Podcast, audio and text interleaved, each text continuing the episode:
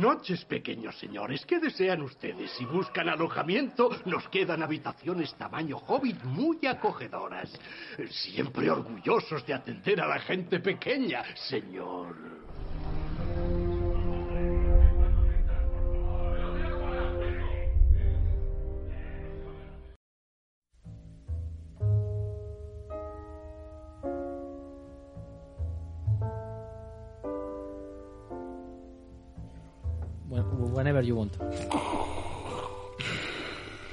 Pues nada, lo que quería comentar es que no recuerdo. ¡La puta! o sea, no, no tengo muy presentes, porque hace mucho, las tres primeras temporadas de Stranger Things. Pero creo que puedo decir, sin ruborizarme, que la cuarta temporada es la mejor temporada de Stranger Things. No es poco. Aquí hay gente que no lo ha visto, señor Gavilán. Yo la sí he que la visto. Entonces creo que tiene. O sea, después de una tercera temporada de mierda, por lo menos para mí, Sí. tiene fallos y tiene cosas muy buenas y cosas muy malas. Pero se han sacado la minga tanto en esta temporada que creo que supera, no sé si llega a superar, pero bueno, sería debatible, que supera la primera temporada. de- La pregunta es, ¿crees que merece la pena sufrir el valle de dolor que suponen las temporadas anteriores, salvo a lo mejor la primera, Sí, que es sí. muy buena? La primera Yo, muy en mi, en mi recuerdo, la, la primera era muy Pero buena, muy la segunda no me defraudó y la tercera me pareció eh, que no aportaba nada. O sea, La es, segunda vale. es un la sensación de que dices, eh, se han sacado una historia, un, un laboratorio, Yo un la no sé qué, recuerdo que solo funcionaba cuando estaba Steve y Dustin en escena. De hecho, Steve es el mejor personaje de la serie. Sí, sí. De- de largo. completamente de acuerdo. Desde, vamos, Sí. De largo. Sí. Y en la cuarta temporada está bien, aunque le podrían explotar mucho más. pero- Ya. Sí, en la cuarta yo tengo algunas quejitas. Es que la, la gracia de la cuarta es que se les ha ido la olla, pero a nivel industria es muy interesante. Yo diría que de media son nueve capítulos, de media son como hora y veinte, de media. Joder, Hay dos, tres capítulos de más de hora y media o de hora y media. El último capítulo son dos horas y veinte. Entonces, ¿eh? a nivel industria es una locura.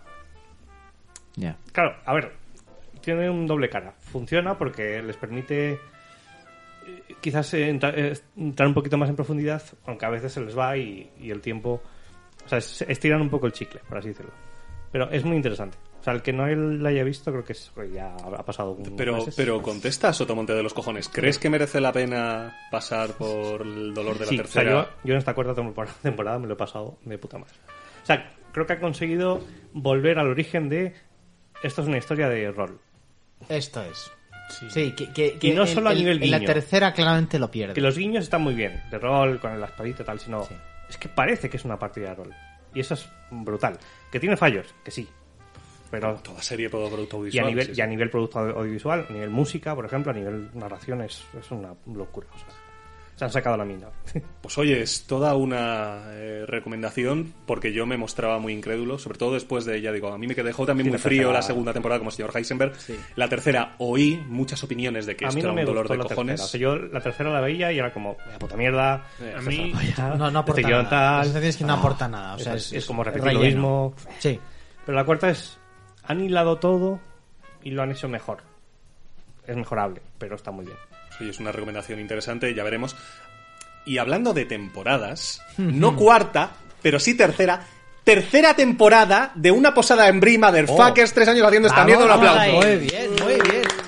Y se ha acordado de qué, de qué programa estamos. capítulo Muy bien, señor Dow. sí, Programa- Bueno, no, no, programa, Uno. claro, programa, temporada 3, programa 1, vamos, niño.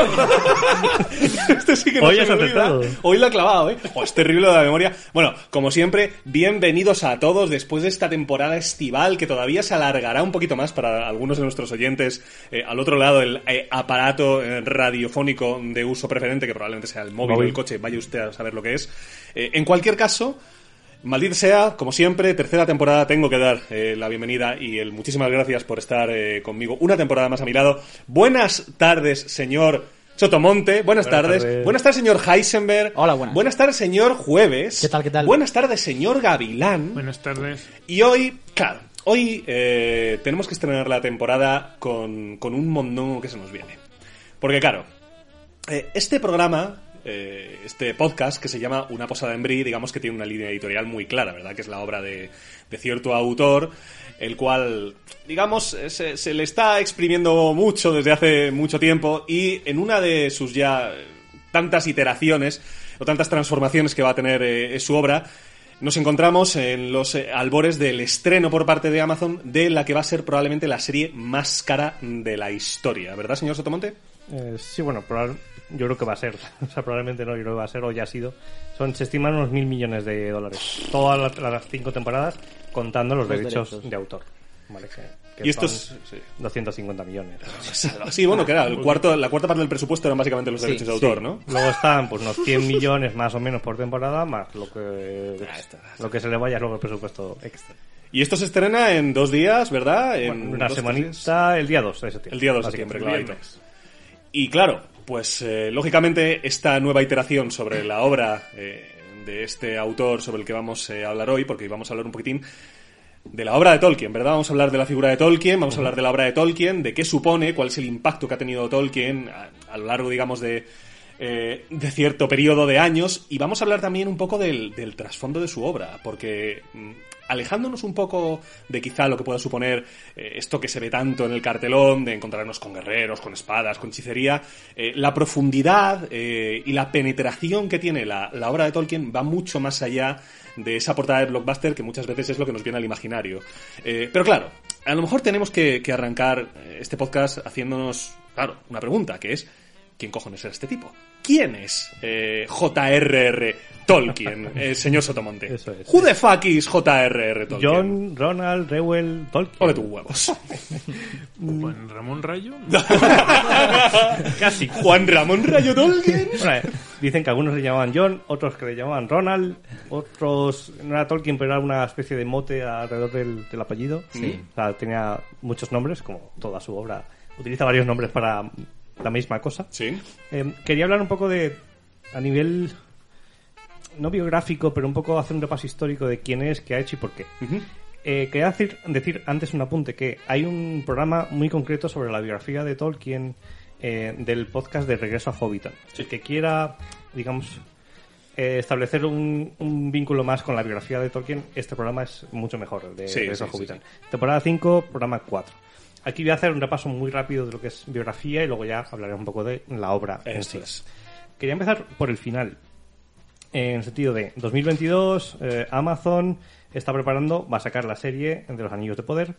Eh, en 2017 adquiere los derechos y todos recordamos también que entre 2001 y 2003 tenemos las películas de Peter Jackson, que son las que digamos es el último boom de todos los booms que ha tenido eh, la obra de Tolkien. Bueno, te has olvidado las películas del Hobbit, no sé por qué. Muy bien, muy bien, muy bien. Eso no La existe. censura eclesiástica Eso está, no existe. está en el índice de libros prohibidos. está en la trilogía. No se Admito habla. que no ha sido aposta, o sea, ha sido puro subconsciente. El ministerio... Qué irrelevancia. Luego está la el, el biopic que hacen de, de Tolkien, Aún es verdad. pero sí. que es, como es menor y tal, bien. sí, sí. Lo que quiero decir es, tenemos en mente estos dos hitos. Sí. Sí, Hoy, sí, esta semana, y lo que es Peter Jackson, ¿vale? Entonces, biografía de... ¿Has visto las películas del Hobbit? es que es verdad. es verdad, no bueno, existen. a ver, ¿cuándo nace este tipo? Nace en 1892, supuestamente Sudáfrica. Sudáfrica no existe por aquella época, es un, un país... Sí, es una colonia, tío. No existe todavía. O sea, es, una eh, colonia, Orange, no sé qué... Sí, eso no, no es... Bueno, Sudáfrica bueno, no existe. Bueno, vale, vale, ok. Si quieres, al sur de África. Vale, vale, que, que. En algún lugar. Em, a los tres años se muda a Inglaterra. Ahora sé que realmente tampoco vive mucho la experiencia de, de Sudáfrica.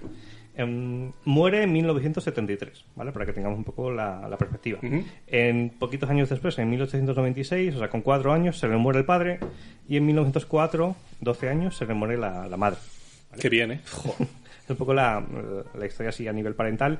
A los tres años se muda a Inglaterra a una campiña inglesa, a lo que sería, en este caso, cerca de Birmingham, lo que sería, digamos, su primer contacto con ese Hobbiton, por así decirlo. O sea, es mu- mundo rural, inglés, am, atrasado en el tiempo. De hecho, luego Birmingham se come un poco la zona donde él vivía y llega la industrialización. Las industrias de Saruman. Eso es. Ese molino que desaparece, que se deja de usar, es lo que vive cuando tiene pues, tres años en adelante. ¿Vale? Em, cuando, cuando se muere la madre, eh, pasa a. mm, ¿Cómo se dice? Eh, A cargo, de como- sí, el padre Francis Morgan, que es, que es- español, tiene ahí mucho rollo. ahí. Dominico, creo Eso recordar que era Dominico. Em, Es, es importante, claro, porque ahí, ahí hay una huella. Su madre era católica, su padre no. Inicialmente no era católica, era... Se convierte, eso es, Eh, eso se es. convierte a pesar Eso de todo, la, familia dice, ya te conviertes, pues no te damos un puto duro, Eso es, estás en la mierda. es. La madre, para él, su madre es, eh, como una heroína. Es ¿vale? clave, Sí. clave.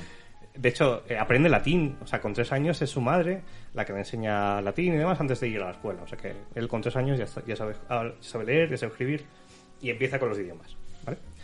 O sea, eso te iba a decir yo, lo que llamamos un auténtico hijo de la gran puta. Claro, sabemos que manejaba 20 idiomas. O sea, manejaba, Eh. sabía 20 idiomas y se inventó 5. Sí, sí, sí. No, es, es salvaje. El dato se, se, se dice poco, pero es que es salvaje el dato, ¿eh? 20 idiomas tú, ¿eh? Claro, entre ellos están idiomas rarísimos que no se Sí, sí, usan. sí, el- el gaélico, el... Sí, sí, sí. sí. O sea, es un hombre. Lombardés. Es un hombre hecho para la lengua. O sea, te das Sí, cuenta sí, que es sí. un filólogo de, de arriba abajo. O sea, es una cosa.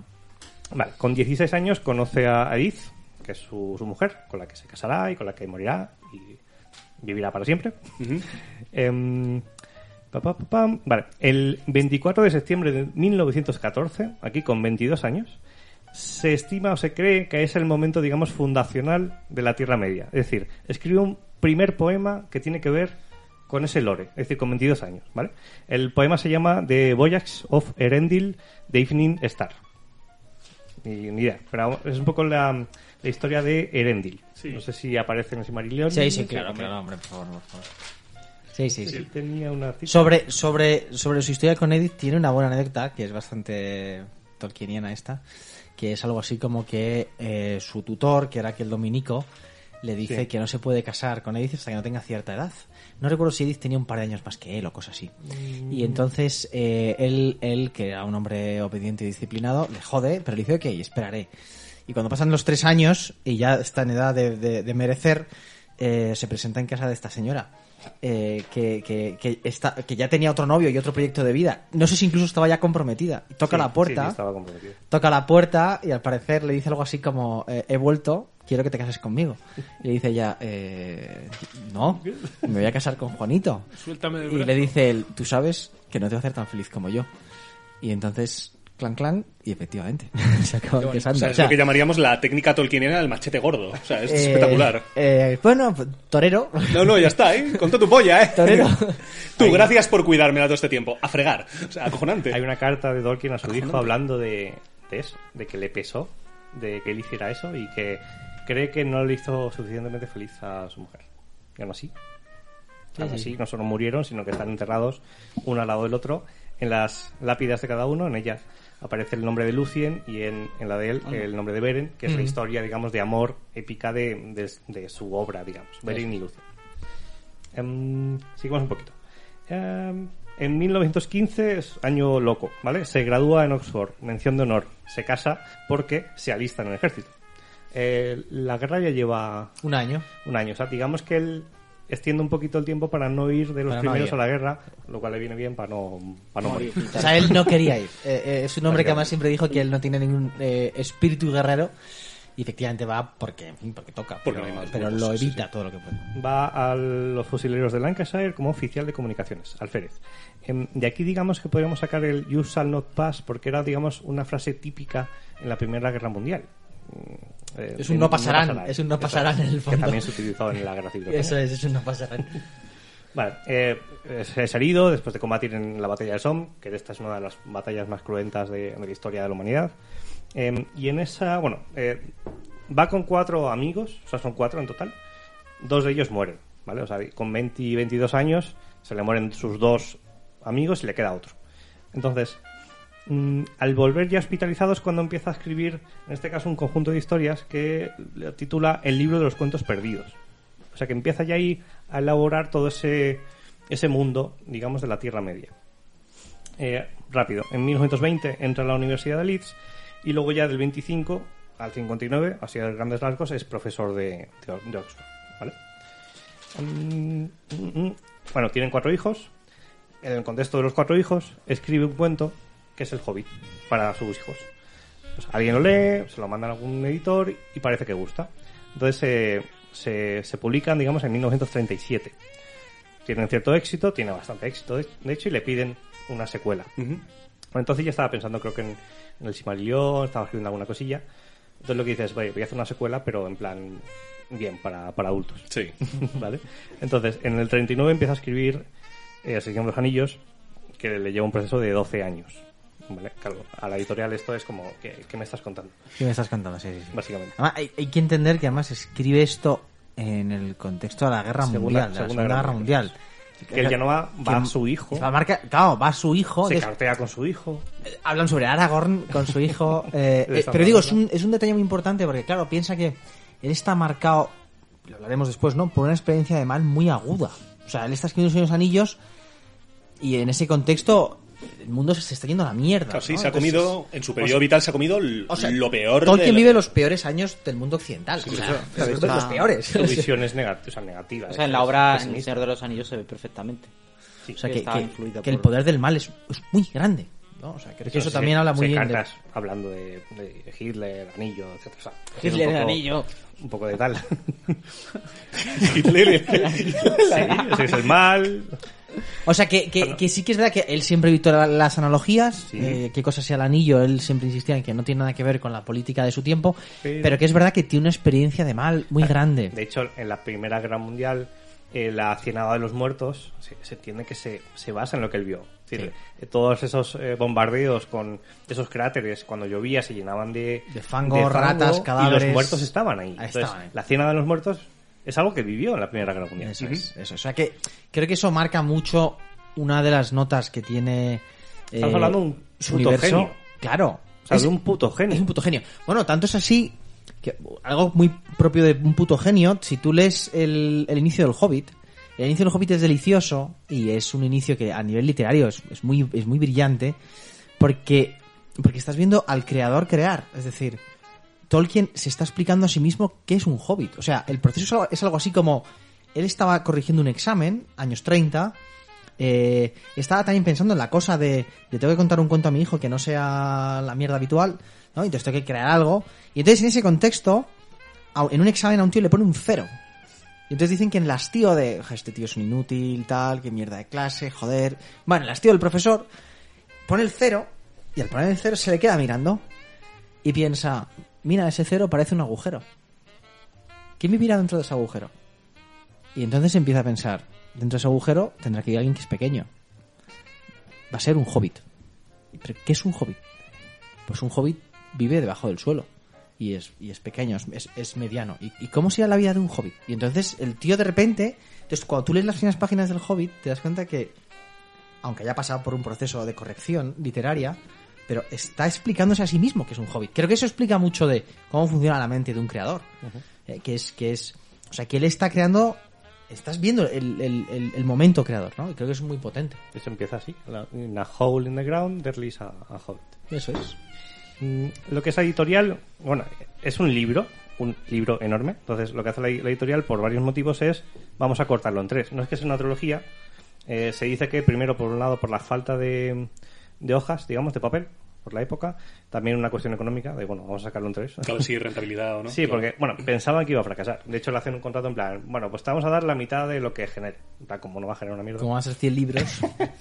Así que, y luego, claro, eh, que no. Sí, todavía, sí, Christopher Tolkien eh, se ha bañado en barcos y putas, lo que ha querido, ¿eh? Pero Joder, aún, así, aún así el, el hombre está bastante cabreado con el hecho de, de dividirlo entre Sí, pero luego, Sí. en, en- de hecho, se pretendía que en tres años se volviera a sacar como libro completo. Se sacó en un año y medio, dos años. Es decir, con el éxito que tuvo, dijeron, venga, se vamos a sacarlo. el, el cabreo rápido. Eh, esto se saca en 1954. Es decir, empieza en 1939 y se, se edita en 1954, el 29 de julio. ¿Vale? Hay críticas de todo, tanto negativas como positivas. Negativas, se llega a decir que es basura adolescente, comparándolo un poco con C.S. Lewis.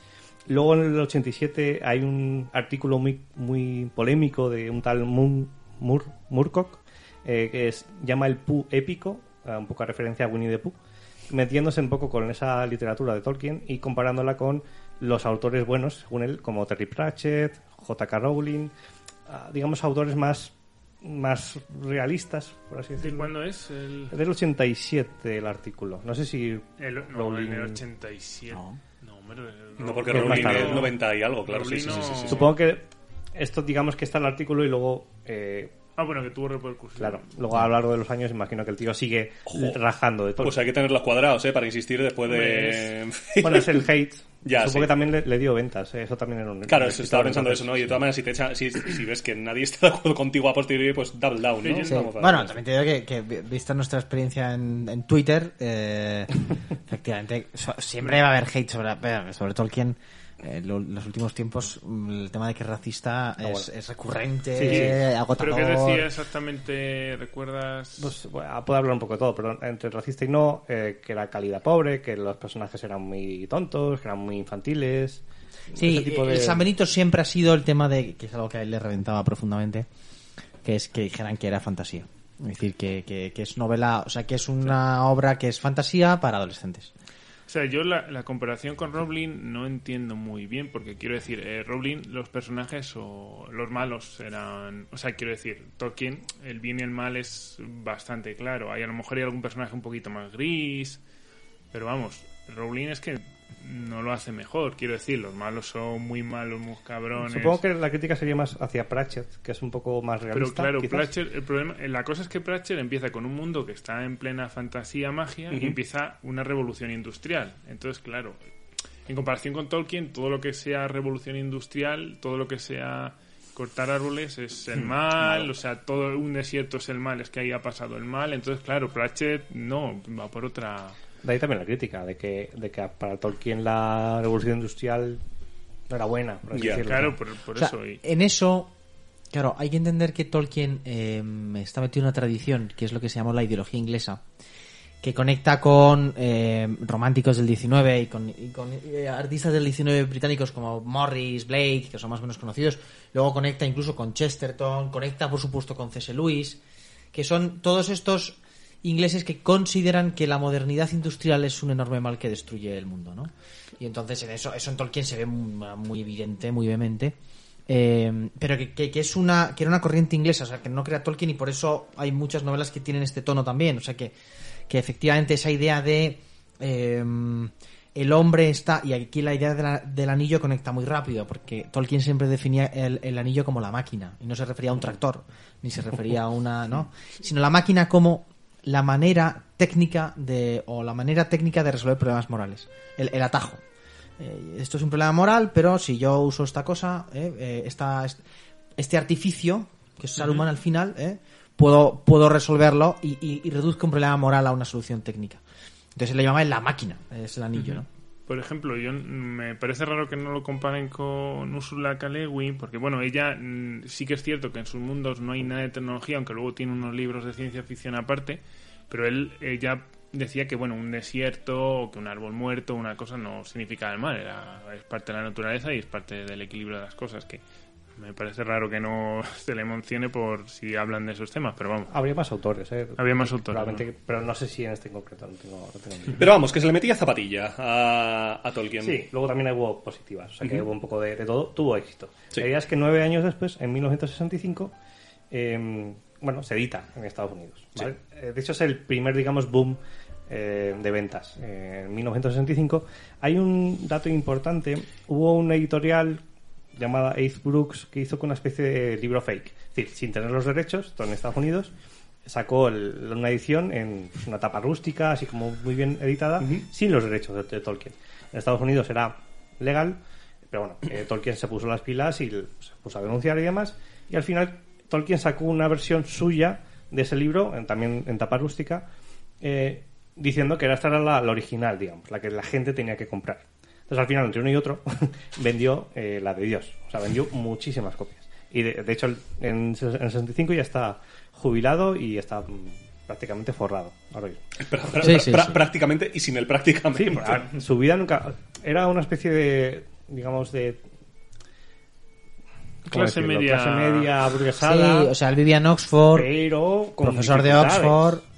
Dicen menos. que además que él siempre, el tema del dinero siempre, o sea, era una de las cosas que más dolor le generaban, o sea, que era un tío muy aprensivo con el dinero y era muy racano. Pero ya en Oxford, quiero decir, con 20 Ya en Oxford, por eso o sea, digo, justo es antes que- de- del tema de la guerra, eh, se pone a cuidar a unos niños, que se le mueren los padres, que casi tienen que repatriarlos a México, casi acaba en México con la revolución en... O sea, él te- hay, que, claro, hay que tener en cuenta que él estaba marcado por la pobreza, o sea, él de niño era relativamente pobre y de hecho él entra en Oxford... Porque aún así tenían sus, sus criados. Sí, no, pero te quiero decir que él entra en Oxford por beca, que esto es un poco Sí. el tema. Entonces, de hecho, tiene una anécdota muy cachonda que él siempre insulta. En Oxford, al parecer, siempre ha habido claramente una distinción entre los becados y los, y los ricos. Navajazos. ahí. Y entonces Tolkien tenía una expresión en latín, porque claro, era un tipo así que insultaba en latín de venenati, bene vestiti, mediocriter docti, ¿no? Que es bien nacidos, bien vestidos, pero pobremente instruidos, ¿no? Que era lo que le dedicaba a los pijos. Entonces, esa experiencia de, de una relativa pobreza le marca al que, al, al parecer, siempre fue un hombre que incluso con dinero, muy- muy agarrado, como muy, muy temeroso de lo que pudiera suceder, ¿no? Que eso no sé si lo heredó Christopher Tolkien o... Puede ser. Ya, ya aquí ya se está peleando por los, los derechos y bueno, aquí tienen más o menos razón, pero en Estados Unidos era legal lo que hizo la, la editorial esta.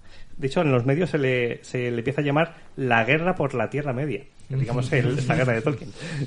Esto coincide, digamos, con el primero, con el auge de la contracultura en Estados Unidos y con el movimiento hippie, ¿vale? Lo que conocemos con el Frodo Leaves viene de aquí. El movimiento hippie es el amor, la amistad, la naturaleza, la ecología, antibelicismo, que son temas que están dentro de la obra, por ejemplo, que también están dentro de la obra de Dune, de, de la película de, de hace poco, de Villeneuve. Viene un poco en esa época, ¿vale? Del, Sí, del sí, También en 1968 es la guerra de Vietnam, el Watergate, las protestas de mayo del 68 en Francia, la primavera de Praga, eh, la lucha por los derechos civiles, un poco en esa época movida. Em, repaso rápido un poco de a dónde se ha llevado la obra de Tolkien, principalmente El Señor de los Anillos. Del 55 al 56 ha- hace una adaptación de radio de la BBC, del Reino Unido, ¿vale? En el 56, o sea, esto es un poco a la salida del libro, como o el año siguiente o dos años, se intenta hacer una adaptación de dibujos, que se cancela porque el guion es una locura. En el 67, Stanley Kubrick quiere hacer la película Señor de los Anillos con los Beatles como protagonistas. Coño, Sí, esto yo no sí, lo sí. sabía. Stanley sí. Kubrick, Stanley Kubrickeando, ¿eh? Eh, Espera, espera. Con los Beatles. Paul McCartney como Frodo, Ringo Starr como Sam, George Harrison como Gandalf y John Lennon Como Aragorn. como Gollum. ¡Grande! Qué grande. Bueno, esto no...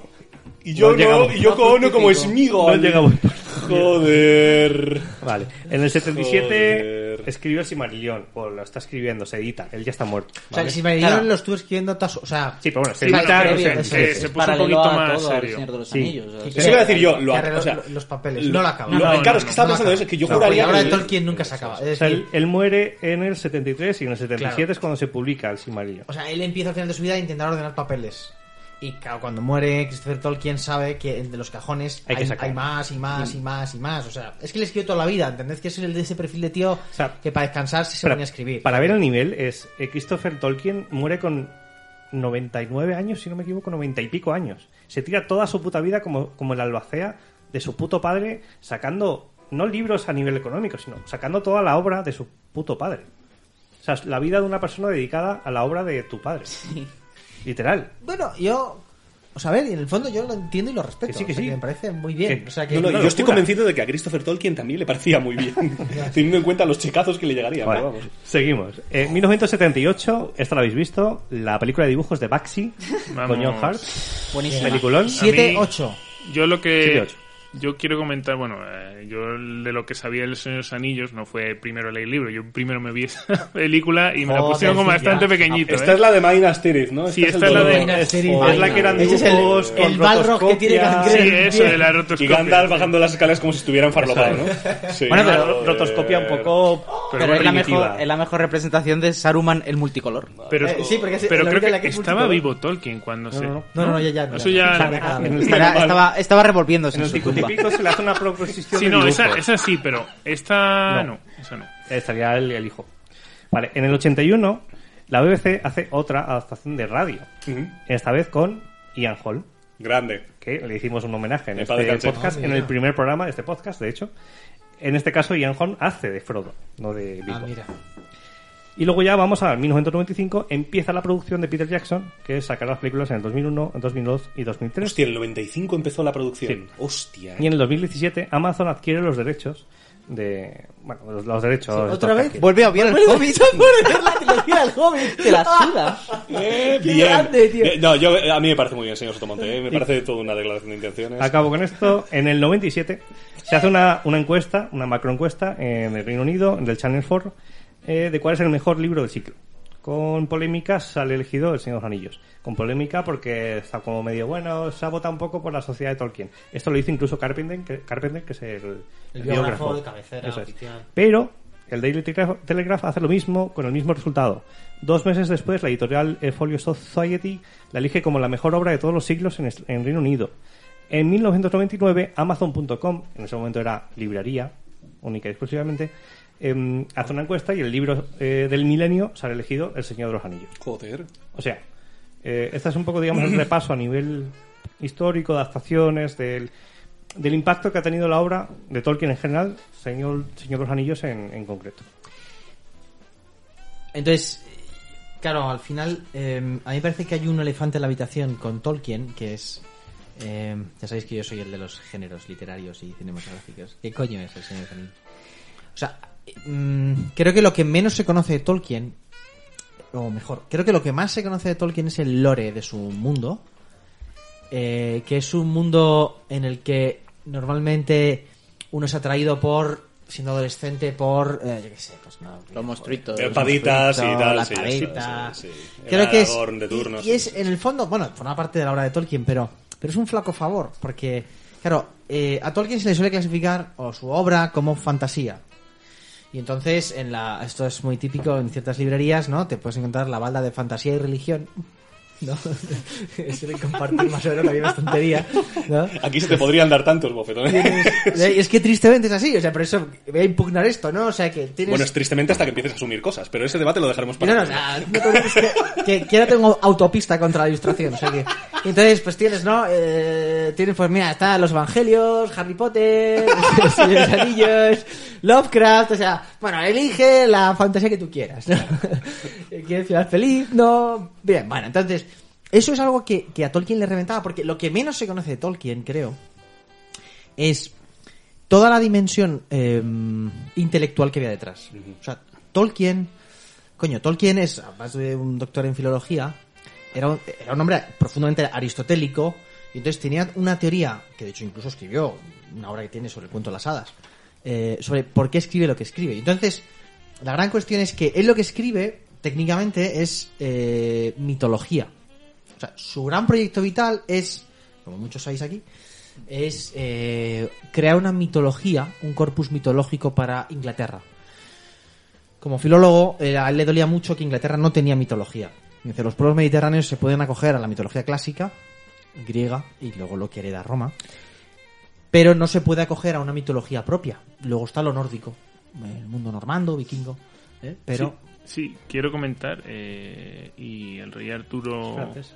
¿Es francés No. El ciclo artú- o sea, el ciclo artúrico, el problema, el problema es que el ciclo artúrico es eh, siglo V o VI, cosa así.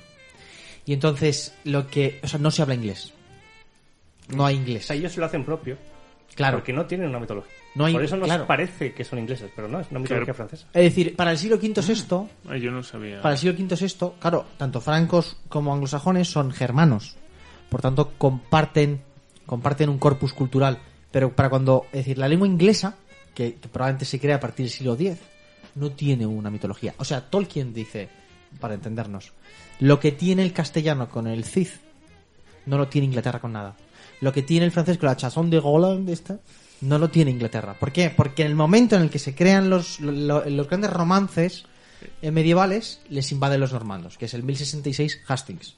Una batalla en la que Tolkien, que era un poco las históricas le, apasionaban y la, apasionaba insistía en que eh, los anglosajones no tenían caballería, ¿no? Entonces, por eso en la, a la hora de, de- de- de Tolkien en, en términos militares le da mucho peso a la caballería porque eh, ¿qué, distinto habría sido la historia de Inglaterra si hubiésemos tenido caballería en Hastings, ¿no? Pero son invadidos por los normandos, es decir, que es un pueblo nórdico que tiene otra tradición y entonces la lengua inglesa se convierte en una lengua que es una lengua que solo se vuelve oficial a partir del siglo XV y XVI. Hasta entonces vu- vuelve a ser el latino o el francés la lengua culta. Y no Por se eso- no se. Por eso eh, la escritura y la dicción del inglés son tan distintas. Por eso es el troll que tantos sufren estu- eh, estudiando inglés de por qué se pronuncian las palabras en inglés sin ningún tipo de orden ni de regla. Porque se hablaba pero no se escribía. Y esa es la gran tragedia del inglés, ¿no? Entonces, durante muchos siglos, los siglos donde se fundan los, los los grandes relatos mitológicos, épicos, la épica, Inglaterra no tiene nada de eso. Y entonces Tolkien lo que hace es coger toda la mm, dimensión nórdica, eh, coger el, mundo clásico y tratar de crear una, una mitología para Inglaterra. Entonces, claro, ¿qué es mitología para Tolkien? Esto es muy importante porque, claro, no es... Hay toda una teoría muy potente detrás. Y, creo que esto es lo que explica que el Señor Señor sea tan potente o que la, la- que la obra de Tolkien sea tan potente. Entonces, lo primero que habría que decir es que, claro, una mitología eh, no es fantasía. Decir, fantasía es crear un mundo que no existe. Imaginar un mundo ideal o no, que no existe, que es, que es imposible. La mitología no es esto. La mitología lo que trata de ser, y por qué todos los pueblos a lo largo de la historia tienen mitologías, mitos. No es porque el hombre, dirá el hombre ilustrado, no, porque como son gilipollas, no, eran capaces de, de explicar el rayo, pues tenían que decir que había un tal Zeus que lanzaba rayos, ¿no? Pero no es esto, el hombre antiguo era antiguo, pero no gilipollas. Entonces, lo que buscaban con los mitos era crear un relato sobre el mundo. Es decir, Tolkien hay una carta en la que cita a Aristóteles para decir, eh, la mitología es la quinta esencia de la verdad. Es decir, en el fondo la mitología es un tratado sobre el, so- sobre el ser humano. Es un tratado hecho narración. ¿Qué es lo que busca el mito? El hombre antiguo sabía que el mito evidentemente era literatura. Pero no era, para el hombre antiguo la literatura no es lo que es la literatura para el hombre ilustrado, que es pura ficción. Para el hombre antiguo, la literatura habla de mí y tiene verdades muy profundas. Y esto creo que se ve muy claro, en un punto que es, eh, que es evidente, que es eh, en el siglo XX, y aquí se integra Tolkien también muy bien, surge toda una escuela de filosofía que viene a, a cuestionar la razón ilustrada y viene a decir, no, no podemos seguir diciendo que la verdad se reduce a lo que yo, en términos materialistas, puedo comprobar en un laboratorio. C.S. Lewis, que era uno de sus mejores amigos, tiene todo un tratado a la abolición del hombre, que es muy interesante, que escribe precisamente en los años en los que Tolkien está perfilando el Señor de los Anillos, para decir, yo no estoy, yo no soy anticiencia, pero creo que la ciencia, o sea que el positivismo es una reducción flagrante de la razón. Y Entonces tiene un, tiene un fragmento que me parece que nos coloca muy bien en esta dimensión, que es, eh, ya digo, un tratado que es un ensayo que es de finales de los años 40. Dice C.S. Lewis, eh, aquí cuando habla de lo mágico podríamos mm, cambiar lo mágico por la, por, por fantasía, ¿vale? Porque está hablando de otras cuestiones antes. Y dice, hay algo que une lo mágico o lo fantasioso, lo que no es, y la ciencia aplicada y que separa ambas de la sabiduría de tiempos anteriores. Para los antiguos hombres sabios, el problema cardinal era, fijaos la frase, cómo adaptar el alma a la realidad. Y la solución fue el conocimiento, la autodisciplina y la virtud. Cómo adaptar el alma a la realidad. Para lo mágico y para la ciencia aplicada, el problema es cómo adaptar la realidad a los deseos del hombre. Y la solución es una determinada técnica. Esto, es, esto sería la definición del anillo para Tolkien. ¿eh? Y la solución es una determinada técnica. Y ambos, aplicando dicha técnica, están preparados para hacer cosas que hasta entonces se habían considerado desplacientes e impías, como desenterrar y mutilar a los muertos. Entonces, Tolkien se sitúa en una corriente intelectual muy potente en el siglo XX, muy potente en Inglaterra, que es, eh, que es el decir que eh, seguir defendiendo que el hombre se puede definir por procesos físico-químicos no es no solo no es más riguroso, sino que es mucho más empobrecedor. Y entonces, esto es algo así como eh, cuando uno trata de definirse a sí mismo, y creo que es una cosa que es la razón narrativa del siglo XX, que el movimiento personalista ha movido mucho, que es, oye, es que es tan evidente que cuando yo trato de decir quién soy, si alguien se presentase, ¿no? A cualquiera de esta mesa dijera, yo preguntase al señor Dow, ¿quién eres tú, señor Dow? Si el señor Dow dijera, pues mira, yo soy un Homo sapiens que mide 1,83, eh, pesa lo que pese, eh, y este, bueno, pues tengo un metabolismo tal que así. Sería una, una definición sumamente pobre. En cambio sería mucho más humana la definición de, pues soy hijo de, eh, estudié aquí, trabajo de esto y- y llamo a Margarita. Es una definición que es narrativa. Cuando yo trato de decir quién soy, hablo de una historia, no de, no de una materialidad. Y entonces, cuando esta gente, como Tolkien, eh, crea mitología, se incardina en esa tradición muy antigua, que para explicar al hombre no lo hacía a través de- del estudio empírico, de material, sino a través de una historia. Y entonces eso hace que uno, ¿por qué consumimos cuentos? ¿Por qué consumimos literatura? ¿Por qué consumimos películas? ¿Por qué consumimos series? El hombre ilustrado dice, bueno, para distraernos. Dices, no tiene sentido que sea para distraernos. No tiene sentido el volumen y la importancia que tienen las historias en, en- nosotros eh, si fuese sin más para distraernos. Claro, sin más no es una parte de la verdad, eso es. Es, es verdad que nos distraen, pero es mucho más que eso. Y entonces a lo que va es que yo me, yo, yo sé quién soy, yo me veo más en, no sé, en Turín Turambar, ¿no? Que en eh, la definición de mido uno no sé cuántos y peso tanto y no sé qué.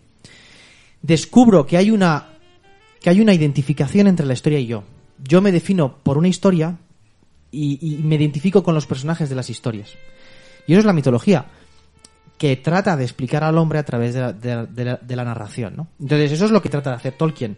Por eso, cuando Tolkien crea toda su obra, que es, en fin, no es poco, eh, es muy evidente que, que te das cuenta de que tiene una ambición eh, filosófica muy poderosa, ¿no? Y, que es, y que lo que trata de impugnar constantemente es eh, la reducción de lo del hombre a, a- a- materia, ¿no? Y entonces a él siempre le pesó, porque le va a marcar toda la vida, el que siempre lo colocaron en, la, en, en el estante de mm, li- literatura mm, adolescente, fantasía, ¿no? Y eso le destrozaba la cabeza, ¿no? Porque dice, pues, pues es como colocar a, a, a- a- la, a la Iliada en, pues, pues, pues en, Sí, en, en- en turismo de barcos. O en sí, turismo de barcos, sí, sí. Y entonces, eso es algo que yo creo que... Y yo creo que aquí me permito una patada a ciertos... O sea, hay un fandom de Tolkien que, que creo que hace mucho daño, mucho daño a la obra. Porque reducen Tolkien al fandom, al lore, a "Ay, me, me disfrazo y entonces a ver si así alguien me hace caso. Y entonces creo que... Y está muy bien el lore y tal y no sé qué, pero, pero que es, que es eso- mucho más... Pero eso es lo habitual en cualquier fenómeno de masas. Es... Sí, pero claro, Es lo que es. como siempre está marcado, la manera de despreciar a Tolkien, la perfecta manera de despreciar a Tolkien es decir que es Harry Potter. Ya está, ya lo has despreciado, ya no tiene. Es Harry Potter. Pues es una literatura, pues, no sé, eh, es aventurillas para niños, ¿no? Y Claro, aquí- eso sí, pero bueno. Cuidado porque entonces estás haciendo, creo, lo mismo con Harry Potter que lo que determinadas personas pueden llegar O sea, a hacer con Tolkien. Es decir, eh, es que es jugar un poco a eso. Eh, No, ¿por qué? Sí, sí, sí, porque. El, es decir, eh, coger la obra de, de, de J.K. Rowling y decir, bueno, esto es para que te entretengas un poco. No, no, no, yo no digo que... Vamos a ver. O que haya personas. La obra de J.K. Rowling creo que es muy necesaria en el sentido de que, de que es una literatura en la que se plantea nuevamente narraciones de personajes que nos ayudan a saber quiénes somos. Eso creo que es necesario. Claro, eso es. Lo que quiero decir es que son géneros distintos. Y esto me parece muy importante. Es decir, nadie se atreve a decir que, que- que- que la Iliada y la Odisea Sí, son Harry Potter. Ya.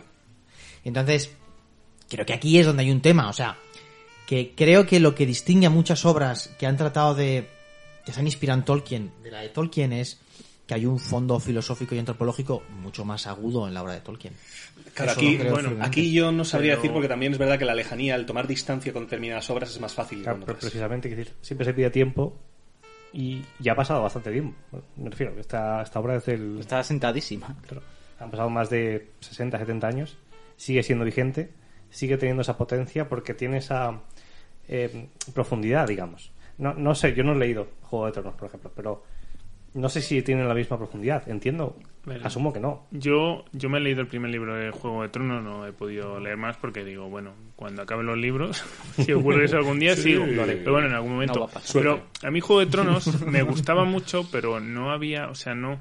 Yo creo que Tolkien tiene una ética detrás, hay unos Sí, valores. Tiene, es. entonces, en Juego de Tronos yo no veía tanto. Sí que hay unos protagonistas que está más o menos claro, pero empatizas con ellos, pero porque les Porque crujen. te toca, pero, pero es muy crudo, Claro, o sea, no hay, no pero hay es- buenos. Claro, pero es muy, es muy entretenido por eso, porque te hacen eh, personajes que te encariñas con ellos, que son muy interesantes. ¿Cómo mola este personaje? Y te lo matan. Entonces, te crea cierta adición a la historia y es muy entretenido por eso, pero no creo que haya eh, esa cosa que tiene Tolkien. Pero en otras obras sí que lo veo. En Harry Potter es a menor medida, ¿vale? Pero, por ejemplo, en Terramar, ahí vamos, o sea, el- lo que ella quería era contar una historia con un valor, con unos valores, con un A mí objetivo Terramar, ético. a mí Terramar me parece, eh, de lo que he leído, lo más próximo a Señor de los Anillos o a la obra de Tolkien. Claro, a nivel eh, creación del mundo, Lore, pues Terramar, pues eh, ella no iba a eso, porque decía, mira, yo, yo no, No puedo puedo. hacer lo que hacía este señor, a ese nivel yo quiero contar una historia, tengo muy claro esto, y bueno, pues sobre la marcha iba pensando las cosas. O sea, lo- a lo que yo voy es que, que creo, y no es, no es desmerecer, pero lo que quiero decir es, vamos a ver, la gran novela, que es, o sea, se suele hablar de la gran novela como esa novela del 19 y primera mitad del siglo XX, era esa novela que escribía, pues, pensad en Víctor Hugo, pensad en Tolstoy, en Dostoyevsky, en, que son esa la gran novela que además de que era muy voluminosa, 1200 páginas, 1300 páginas, 1500 páginas. Eh, Tostón. eh, Tostón. maravillosos, por o sea, favor. esos, esos tres moqueteros que te caen así. Maravillosos. Ese, ese Montecristo que te cae en la mesa y digo. Mo- Montecristo es, es la- por ejemplo, me, me parece mm, Liga B. Yo me, me decepcionó bastante el, el Conde de Montecristo, pero, pero, pero, pero es verdad que entra dentro de una novela que tenía unas pretensiones eh, de tratado filosófico muy poderoso. Bueno, es que tú lees a Dostoyevsky y dices, esto es un puto tratado de filosofía. Entonces, a lo que voy es que Tolkien se incardina más en, en, en, en- en esa, en esa escuela, en ese planteamiento. O sea, que como está revestido de magia. Como está revestido de magia, Pero que- eso no Dice quiere... esto pa' niños. Pero Este eso es no, el tema. no quiere decir nada porque incluso viendo la obra de Tolkien a través del filtro de las películas del Señor de los Anillos, aún así eres capaz de ver que es algo más que fantasía, que hay, unas, hay, Claro, hay es- unos conceptos y unas trascendencias que no, no ves en otras Claro, obras. es, es lo que pasa un poco el contenido y continente, ¿no? Que, mm, eh, de hecho, a Úrsula eh, le pasaba un poco esto, porque como la tenían como obra de Sí, pues sí. ciencia ficción o fantasía, Sí, pues, eh, coño, es que te sabe mata. lo que está hablando esta género- señora, ¿sabes? O sea, que mm, es lo más original Pero que es hay. que la creación de ese género es, es el problema de- de- del hombre ilustrado que entiende que a partir de los 16 años tú ya no lees aventurillas y tienes que dedicarte a leer tratados de biología. Claro. ¿Y que hay más verdad en decir? Que el amor es un proceso neurológico de no sé qué, que, que, que en, que en aproximarse desde... Entonces, claro, la literatura, el hombre moderno la ha reducido a ocio y distracción. Y ese es el- lo que mata a Tolkien y lo que mata a... a- a Señor, cualquier señor Jueves se está novela. quedando muy a gusto en este podcast, porque yo con la mitad de las cosas que dice no estoy del todo de acuerdo, pero entiendo que Pero no, verdad. no tenemos tiempo para, para hundirle. Bueno, sí, ¿eh? No, no, a ver, no lo hay. el, el hate, el hate del, del señor Jueves hoy está siendo eh, dark y and, and full of terrors, ¿no? Como diríamos en, en las novelas, efectivamente, de, de este señor que no va a terminar, las de J.R.R. también, ¿no? Pero Martin, en este caso. Eh, de- sí, el señor Jueves is dark and full of terrors hoy. Esto de echar mierda al hombre moderno, aunque en cierto modo es verdad que... ah, Se ha hablado un poquito también, señor Sotomonte ha estado un poco echando la- la- el regalito sobre la mesa de es que ahora a Tolkien se le dice racista, es que ahora a Tolkien se le dice sexista, es que ahora a Tolkien no sé quién, es que ahora a Tolkien no sé cuántos. Y es verdad que, eh, que reducir la profundidad de la obra, el no saberla enmarcar en un tiempo, el no saber ser eh, objetivo, eh, tomar distancia, es verdad que reduce a, algo muy pobre el, alcance que tiene la obra, que también es un poco el, objetivo de, este programa. Y hablando de esto, eh, las cuestiones centrales de, las obra, de la obra, en este caso, eh, ha estado comentando el señor Jueves eh, sobre que una de las cuestiones centrales de la obra era efectivamente el proponer una mitología como tal. Entonces, eh, hay otras cuestiones que muchas veces no se cae a primera vista en ellas, aunque el señor Heisenberg esté comentando que tú las puedes ver en la obra tampoco las puedes ver, necesitas a lo mejor una serie de años, necesitas haber leído otras cosas, tener una, una preparación a lo mejor Es que mental. capaz. Claro, cuando tú lees Sí. Claro, correcto, eso es. Pero yo- no, no todo el mundo tiene por qué ver No, no, claro, claro. la capa más profunda. Cuando lo empecé a leer, que tendría 14, 15 años. Sí, Yo lo que recuerdo era una tontería, pero comía pan con sal cuando com- leía El Señor Anillos, porque me recordaba a Gandalf. Es una tontería. Bueno, te recordaba a Gandalf y te recordaba a Lenin, porque tú, por aquel entonces, por aquel entonces, te quiero recordar, señor. Tomonte, a ti te gustaba más la el martillo que un tonto un caramelo. Bueno, pero luego hay una evolución también en la lectura y en la forma en la que te enfrentas Correcto, a la obra. que es la gracia. Eso, pasa con las buenas obras que la ves en cada época de tu vida. De hecho, se dice siempre del principito, que tú te la lees en cada época Ah, de tu eso vida y, y es verdad que, que le sacas diferentes lecciones. Porque más allá de la estructura narrativa que pueden tener ciertas obras, tiene una profundidad antropológica. Y eso es lo que creo que, te- que- llama de ciertas obras. El Principito.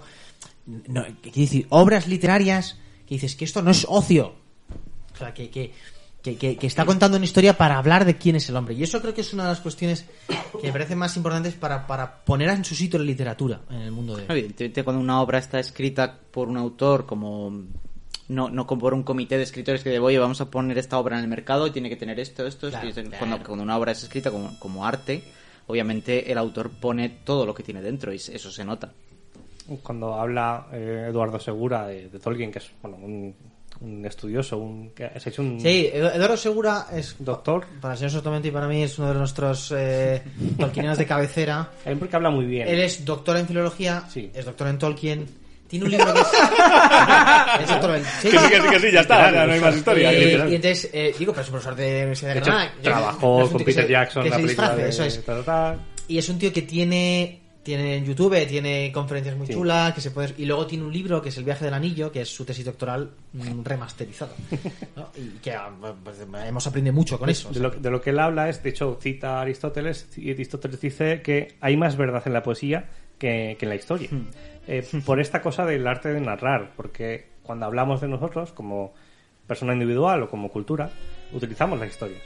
Es a través de la narración cuando contamos parte de quiénes somos. Por eso tiene, eso habla de inmortalidad, por eso habla de, sé, del tiempo, de la muerte. O sea, la muerte en, en el- en la obra de Tolkien es, es central. es central. Es central. Porque además, bueno, a- a- podemos hablar de eso. La muerte no es eh, un castigo, sino que es un don. Es un don. El hombre es el que tiene el don de la muerte, mientras que el elfo. Está condenado, condenado a, a no a- morir. a vivir. O sea, eso es uno de los temas que, por ejemplo, en Silmarillion es. Yo leí el Silmarillion hace poco, hace un par de años. eh, Siempre me tiene un poco el no tengo tiempo y por otro lado el no, el Silmarillion es un libro una mierda. y tal. Y honestamente me han engañado durante muchos años, pero me parece un pedazo de libro. Bueno. Y cuando lees el Silmarillion, es verdad que te das cuenta de que efectivamente. Sí, yo, yo estoy de acuerdo con él eh, con lo que está diciendo porque no me parece, salvo algún momento puntual Sí, que empiezan a poner familias de elfos Sí, y familias, sí. pero yo, me lo- no- yo decir que me lo esperaba mucho peor, Sí. pero no llega a ser una es que novela. los apéndices son lo peor. O sea, yo lo que esperaba era lo, lo que leí en los apéndices y dije, madre mía, es que Sí, esto- es estos un son datos. que es una crónica, sí, datos. Y el hijo de Y el Silmarillion no lo y es. el hijo de- Y claro. tiene unas narraciones. Y entre esas narraciones, lo que plantea Tolkien, el centro de la, de la obra de Tolkien es la inmortalidad y la mortalidad. Es el centro de la obra. Y, y- y la gran paradoja del Silmarillion es que nos cuenta cómo se crean una serie de razas.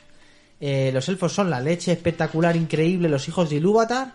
Pero hay otros hijos de Ilúvatar, que son los hombres, que son menos sabios, que son menos poderosos, que llegan más tarde, que además son más corruptibles, son profundamente corruptibles, también los elfos, pero los hombres son, mucho, en fin, eh, asiduos eh, de Melkor, y sin embargo tienen un don que es la muerte. Y es cachondo porque, claro, el planteamiento es paradójico, para el hombre moderno es muy paradójico, porque para el hombre moderno la muerte es una cosa terrible, pero es que incluso dentro, de la obra, ni los elfos ni los hombres siquiera saben por qué la mortalidad es un regalo. ¿Por qué Ilúvatar nos ha dado esto que parece una condena? Y es todo el drama de Númenor. Todo el drama de la segunda edad. Es esos hombres que son maravillosos, longevos, fuertes, sabios, los que se, los que se oponen a, a Melkor y lo derrotan en la primera edad. Y sin embargo les, les tortura la idea de que ellos mueren, aunque sea después de los cientos años. Una vida maravillosa. Van a morir y los elfos no.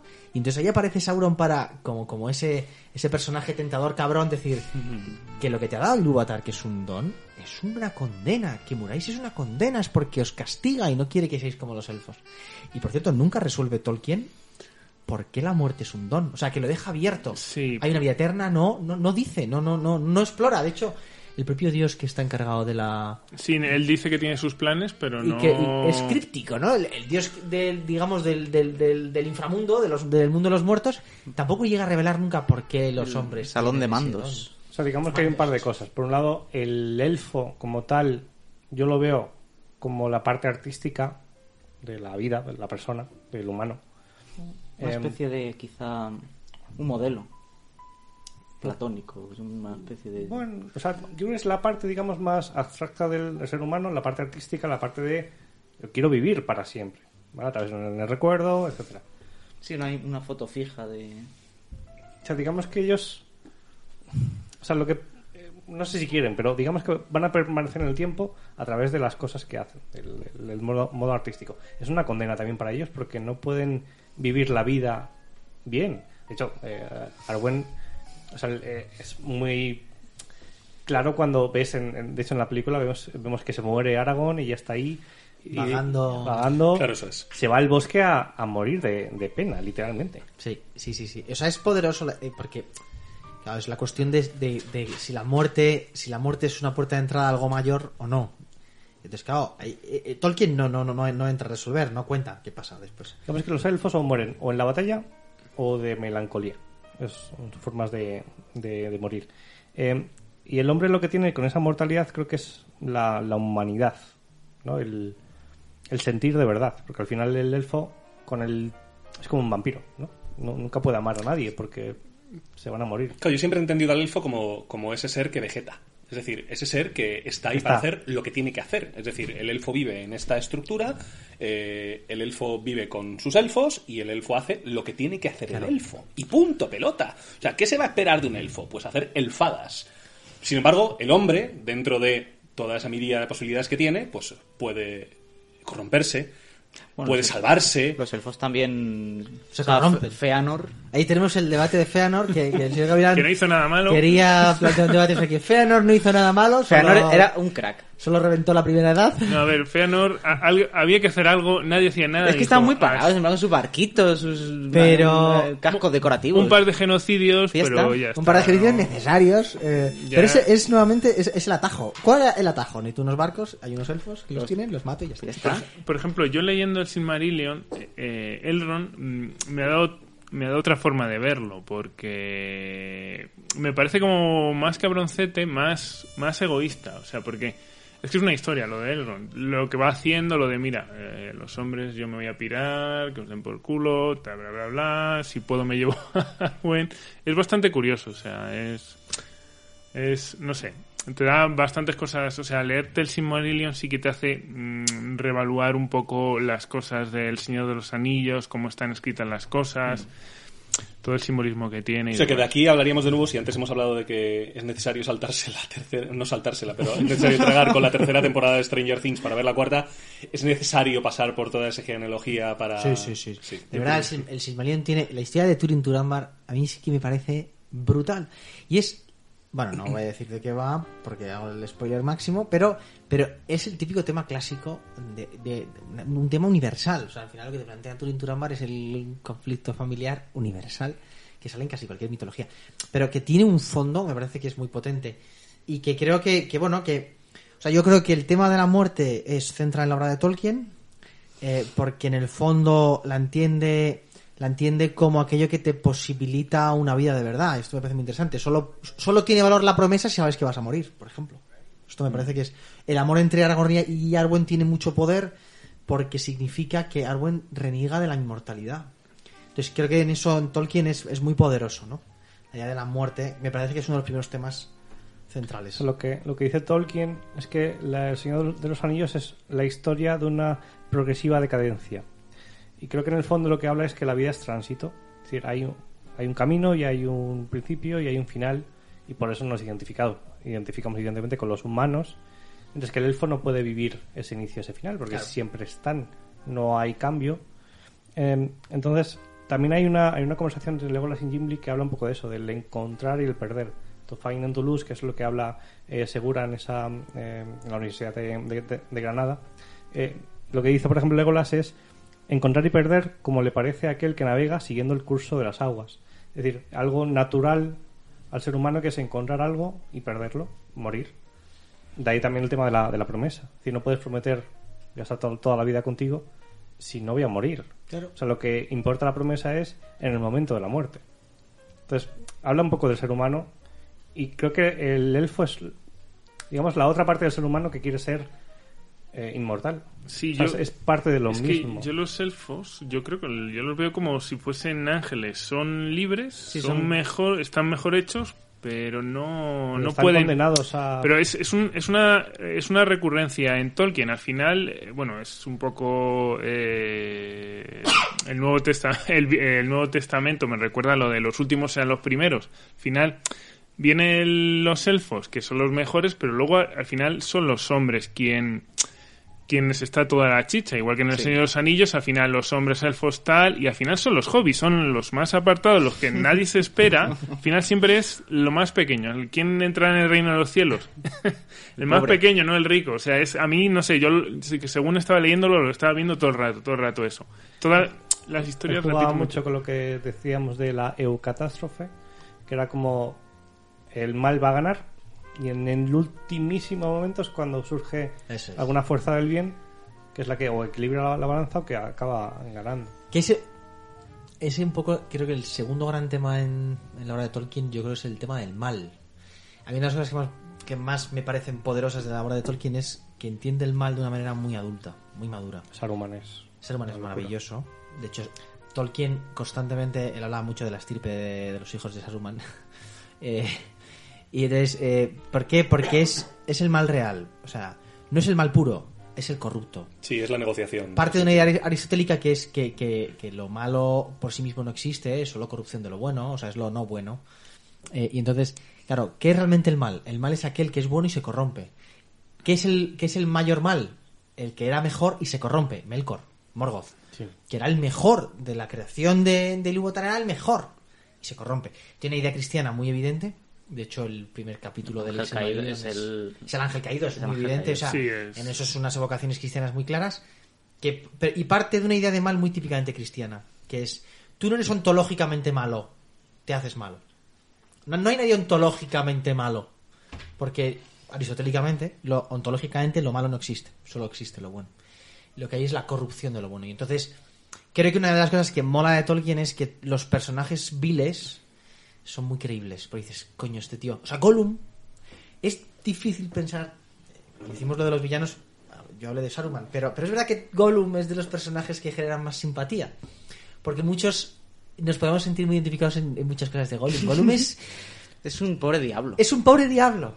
Es un pobre diablo. Saruman es, es sabio, es poderoso y es la corrupción y dices que hijo de la gran puta. Gollum piensas, pobre hombre, si es que en el fondo es un pringao, es un adicto.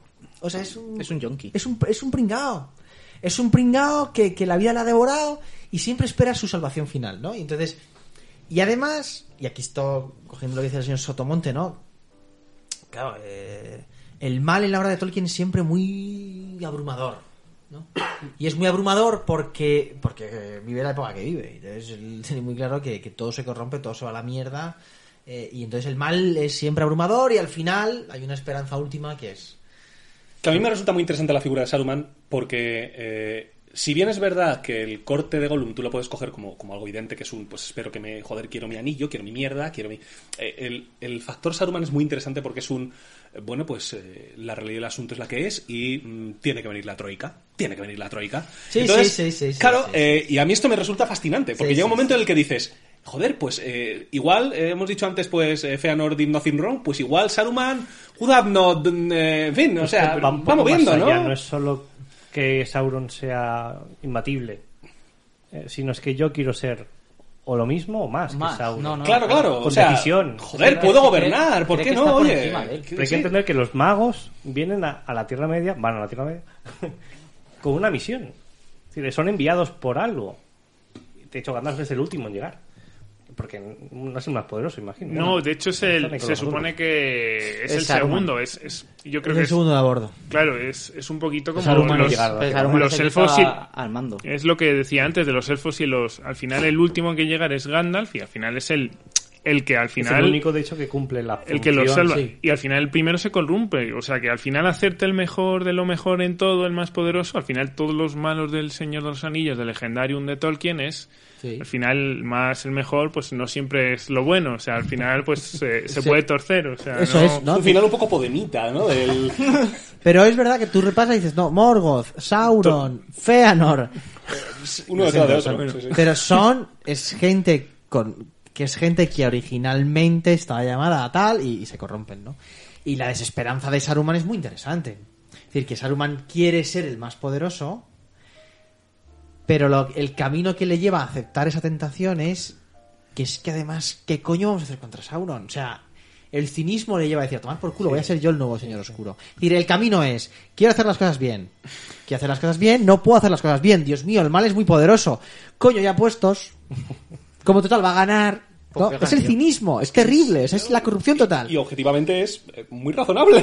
¿Y ese es el anillo? Sí, sí. O sea, es la idea de máquina en, en, en, en Tolkien. Que es, ¿qué es el anillo? ¿Es el mal en sí mismo? No, no, es el atajo. Es, es el fin justifica los medios. Es, Sí. a ver, si en realidad no es para tanto. Es el te- ¿No te das Ferreras, cuenta que aunque el- esté un poco mal lo que vamos a hacer, es el Ferreras? Es el. Ferreras. ¿eh? ¡Ojo! que a pesar de que lo que vamos a hacer está mal, pero quizás tenga buenos fines. Claro, Tolkien está pensando, Tolkien tiene en su cabeza, es inglés, está pensando en Benham, en James Mill, en el utilitarismo, ¿sabes? Lo que le revienta la cabeza a Tolkien, que es, eh, ¿qué, qué, qué es moral? El mayor bien para el mayor número. Y el mayor bien para el mayor número justifica todo tipo de atrocidades, porque es el mayor bien para el mayor número. Entonces, Claro, eh, pues en su cabeza. y entonces ves como al final Saruman hace cálculos y dice. Bueno, vamos a ver. eh, Pues, pues me compensa. Al final, ¿cuánto gano yo?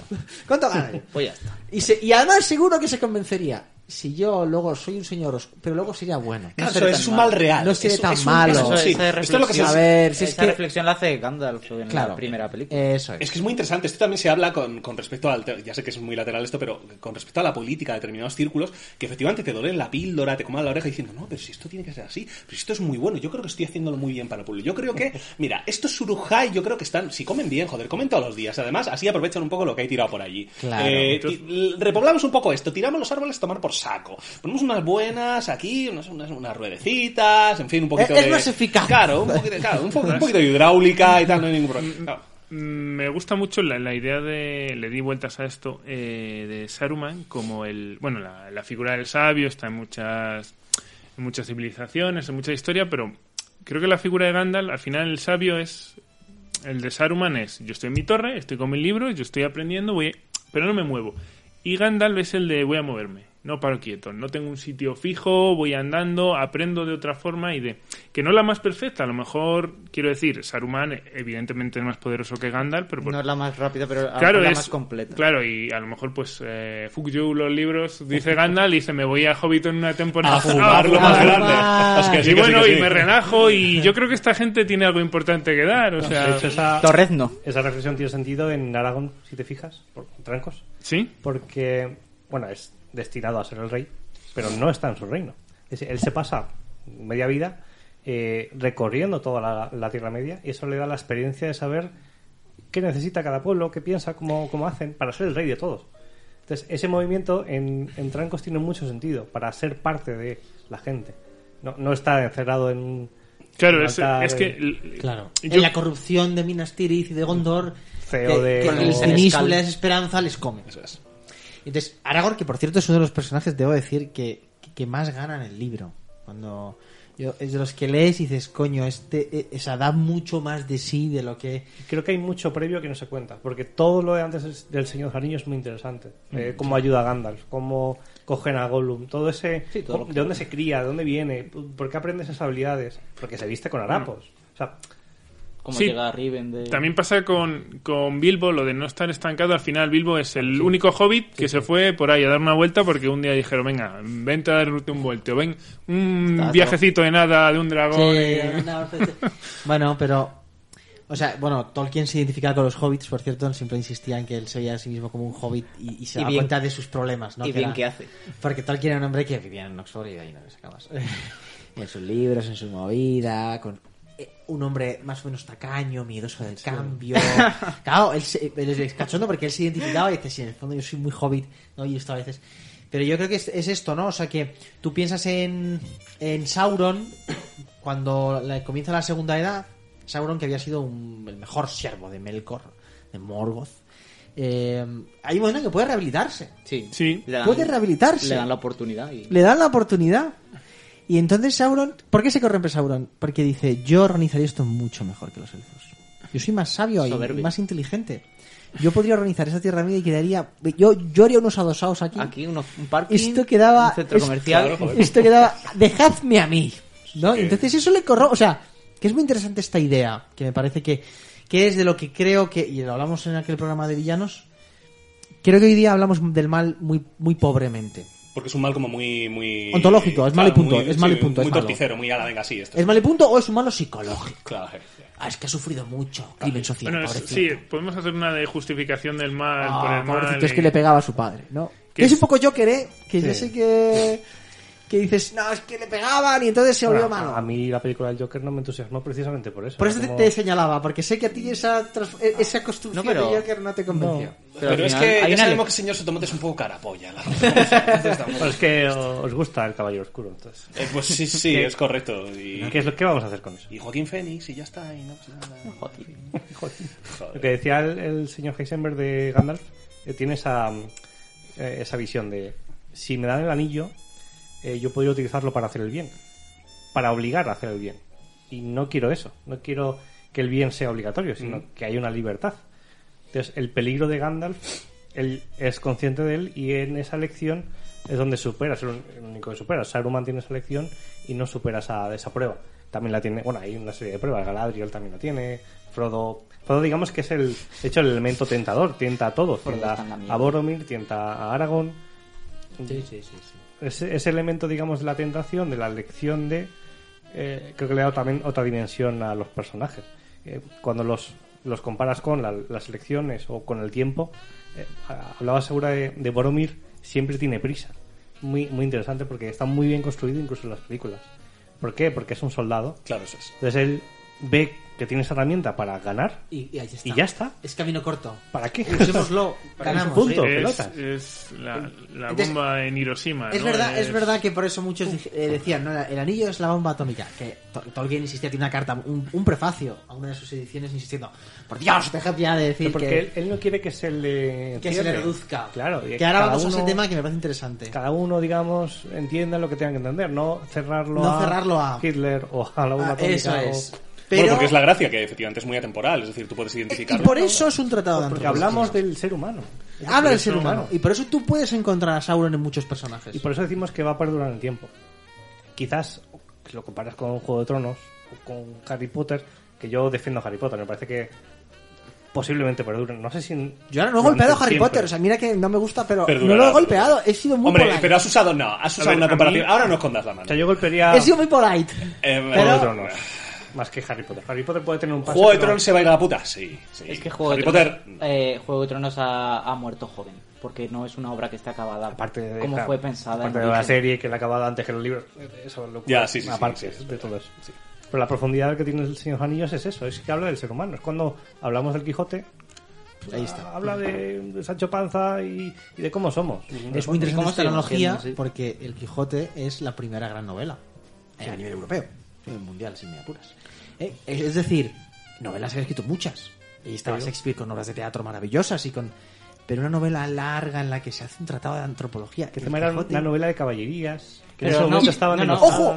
Pero que nuevamente no, no, es- es que es la retranca contra las novelas de caballerías, que eso, es, eso. es lo Pero de que, innovador. que incluso te diría que una de las cosas que más le ha pesado al Quijote es cuando se dice que es solo Una chirigota contra las novelas de caballerías. Y dices, a ver, se sabe, se sospecha, se sospecha, no se sabe, no se sabe poco, pero se sospecha que Cervantes empezó escribiendo el libro como una chirigota.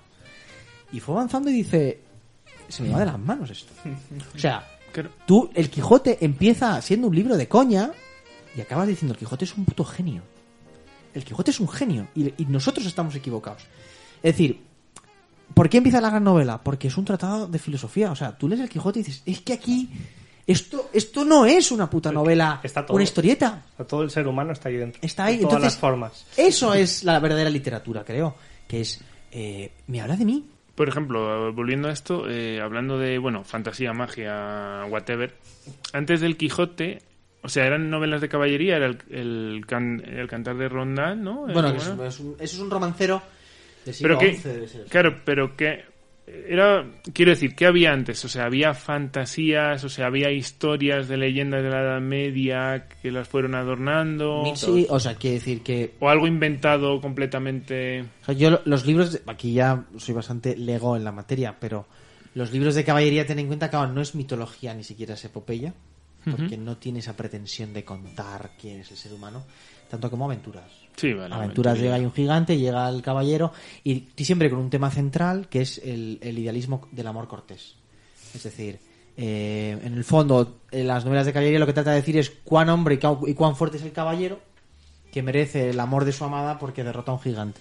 Y siempre el amor cortés está marcado por una cuestión que es nunca obtiene el amor de ella. De hecho, hay que decir que Tolkien también está muy marcado por ese ideal medieval de amor cortés. Eh, que es eh, ese hombre caballero que se enfrenta a fuerzas cósmicas para obtener, para nunca obtener el favor de su amada, aunque su amada secretamente lo ama, ¿no? Que es un poco Aragorn y, Arwen o es Beren y Lucien, que es un amor imposible. Eh, técnicamente es un amor imposible porque él es demasiado pequeño en comparación con la absolutamente idealizada mujer que es y es la leche En, en espectacular. las cartas a su hijo dice eso, que la idealicé tanto. Esto es, que de la hecho, perdí. ahí está, esto es muy interesante. El propio Tolkien se da cuenta Sí. de que amó de, de una manera excesivamente idealizada. Y creo que es muy interesante porque uno de los grandes riesgos, y esto creo que también es, eh, es necesario decirlo, uno de los grandes riesgos del universo eh, de Tolkien es que es, fijaos, eh, el giro que voy a hacer ahora, es que pase de mitología a fantasía. Es decir, si la mitología me ayuda a saber quién soy, la fantasía me ayuda a evadirme de la realidad. Si cogemos a Luis, Luis que escribía las crónicas de Narnia, con aquello que decía de adaptar el alma a la realidad, no al revés, la realidad al alma. Es decir, que cuántas veces uno puede, cuántos chavales utilizan, me da igual, el Señor de los Anillos, que Harry Potter, que el rol, los videojuegos, utilizo el mundo de fantasía para ocultarme quién soy, porque la realidad es tan, es tan osca, es tan dura, soy tan perdedor en la realidad que mejor me escondo en el mundo de la, de la, de la idealidad. Creo que eso es uno de los riesgos que el propio Tolkien es consciente. Es decir, que tú puedes acabar eh, pensando que la realidad es como el Señor de los Anillos. No. Claro, pero ojo con El Señor de los Anillos es como la realidad. Pero ojo con la realidad de los anillos, que no es nada agradable. Es decir, si tú te identificas con Aragorn, con Frodo, con Gandalf, no es nada agradable, no es una aventura. Claro. Es una putada. Es una O sea, putada. vas de, vas de putada en putada y cada vez más en Claro, peor. pero eso depende de qué momento de tu vida lo leas, porque eh, sí que hay cierto romanticismo. Sí, lo que quiero decir es que cuando quieres evadirte, hay otros productos creo que son más potentes. O sea, cuando eres un guerrero que mata fácil, es más cómodo. Sí, sí, sí, Entonces es que- probable, es probable. Pero, pero aún así la existencia de los Sí, personajes sí, es mucho... Entonces yo creo que es muy importante entender que efectivamente el propio Tolkien descubre que, que es fundamental que el, el mito me sirva para alumbrar mi realidad y no para huir de mi realidad. Es decir, si no me permite amar a mi mujer real, entonces tengo un problema. Entonces creo que esto es muy importante porque la literatura no es escapismo, no es ocio, es, es- es iluminación de lo real. Es quintesenciar la realidad, diría Aristóteles. Es decir, yo descubro el sentido para poder vivir mi vida, no para huir de ella. Y yo creo que, claro, hoy día tenemos un, si- un chiringuito montado en el que utilizamos las series, las películas, la literatura, cualquier forma de narración, para huir de la realidad. Claro, O sea- que eso sea el estándar de facto, eh, es verdad que no. No. Que eso sea una parte de toda la literatura, sinceramente ni tan mal. O por lo menos yo no la veo tan mal. O sea, Creo que el imaginario del ser humano tiene que existir también para eso. Es decir, creo que es fundamental. Porque si no, ¿qué iba a usar? No ya no hablo solo de Tolkien, sino que hablo de, de- de- de- de la propia eh, Rowling, que Sí. usa el, el- el- el aspecto vehicular de Harry Potter para eh, extender sus mierdas de su cabeza. Es decir, mi infancia es basura, pues em, vamos a reformularla. Vale. Entonces, a través de esa reformulación, yo puedo hacer un viaje de ida y vuelta. Sí, sí. Yo soy. Entonces- el tema es el viaje de vuelta. Claro. No es un viaje de ida sin vuelta. Y si es un viaje de ida, pero, la vu- pero eres capaz de, de dejar tu, tu, tu, tu- tu ser intacto, creo que tampoco es tan mal.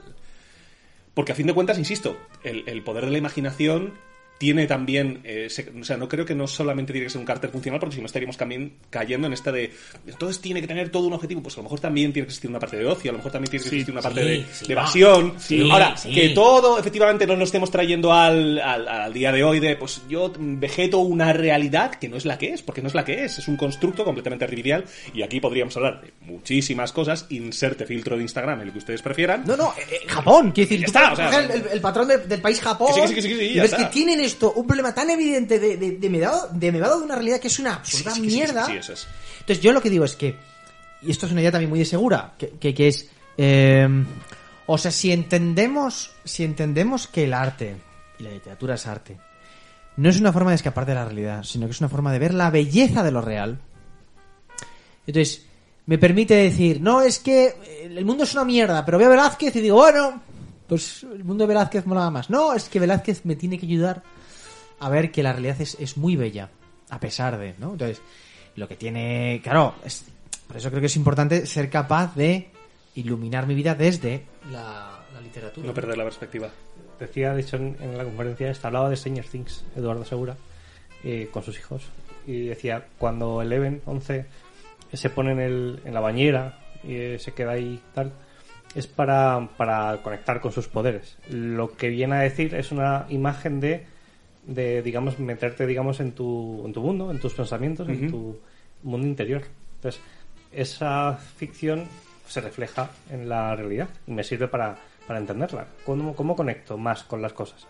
Cuando pues, me medito, cuando todo está en silencio, ujú, la reflexión, sí. cuando no hay luz, cuando puedo pensar para mí mismo. Entonces, hablaba un poco de eso, de, utilizar la ficción para entender la realidad. Y eh, hablamos de Stranger Things que es, que es novedoso, me refiero, que no es que nos vayamos a una novela de hace 50 años. Sí, eso es, eso es. Es decir, es un planteamiento que sí que...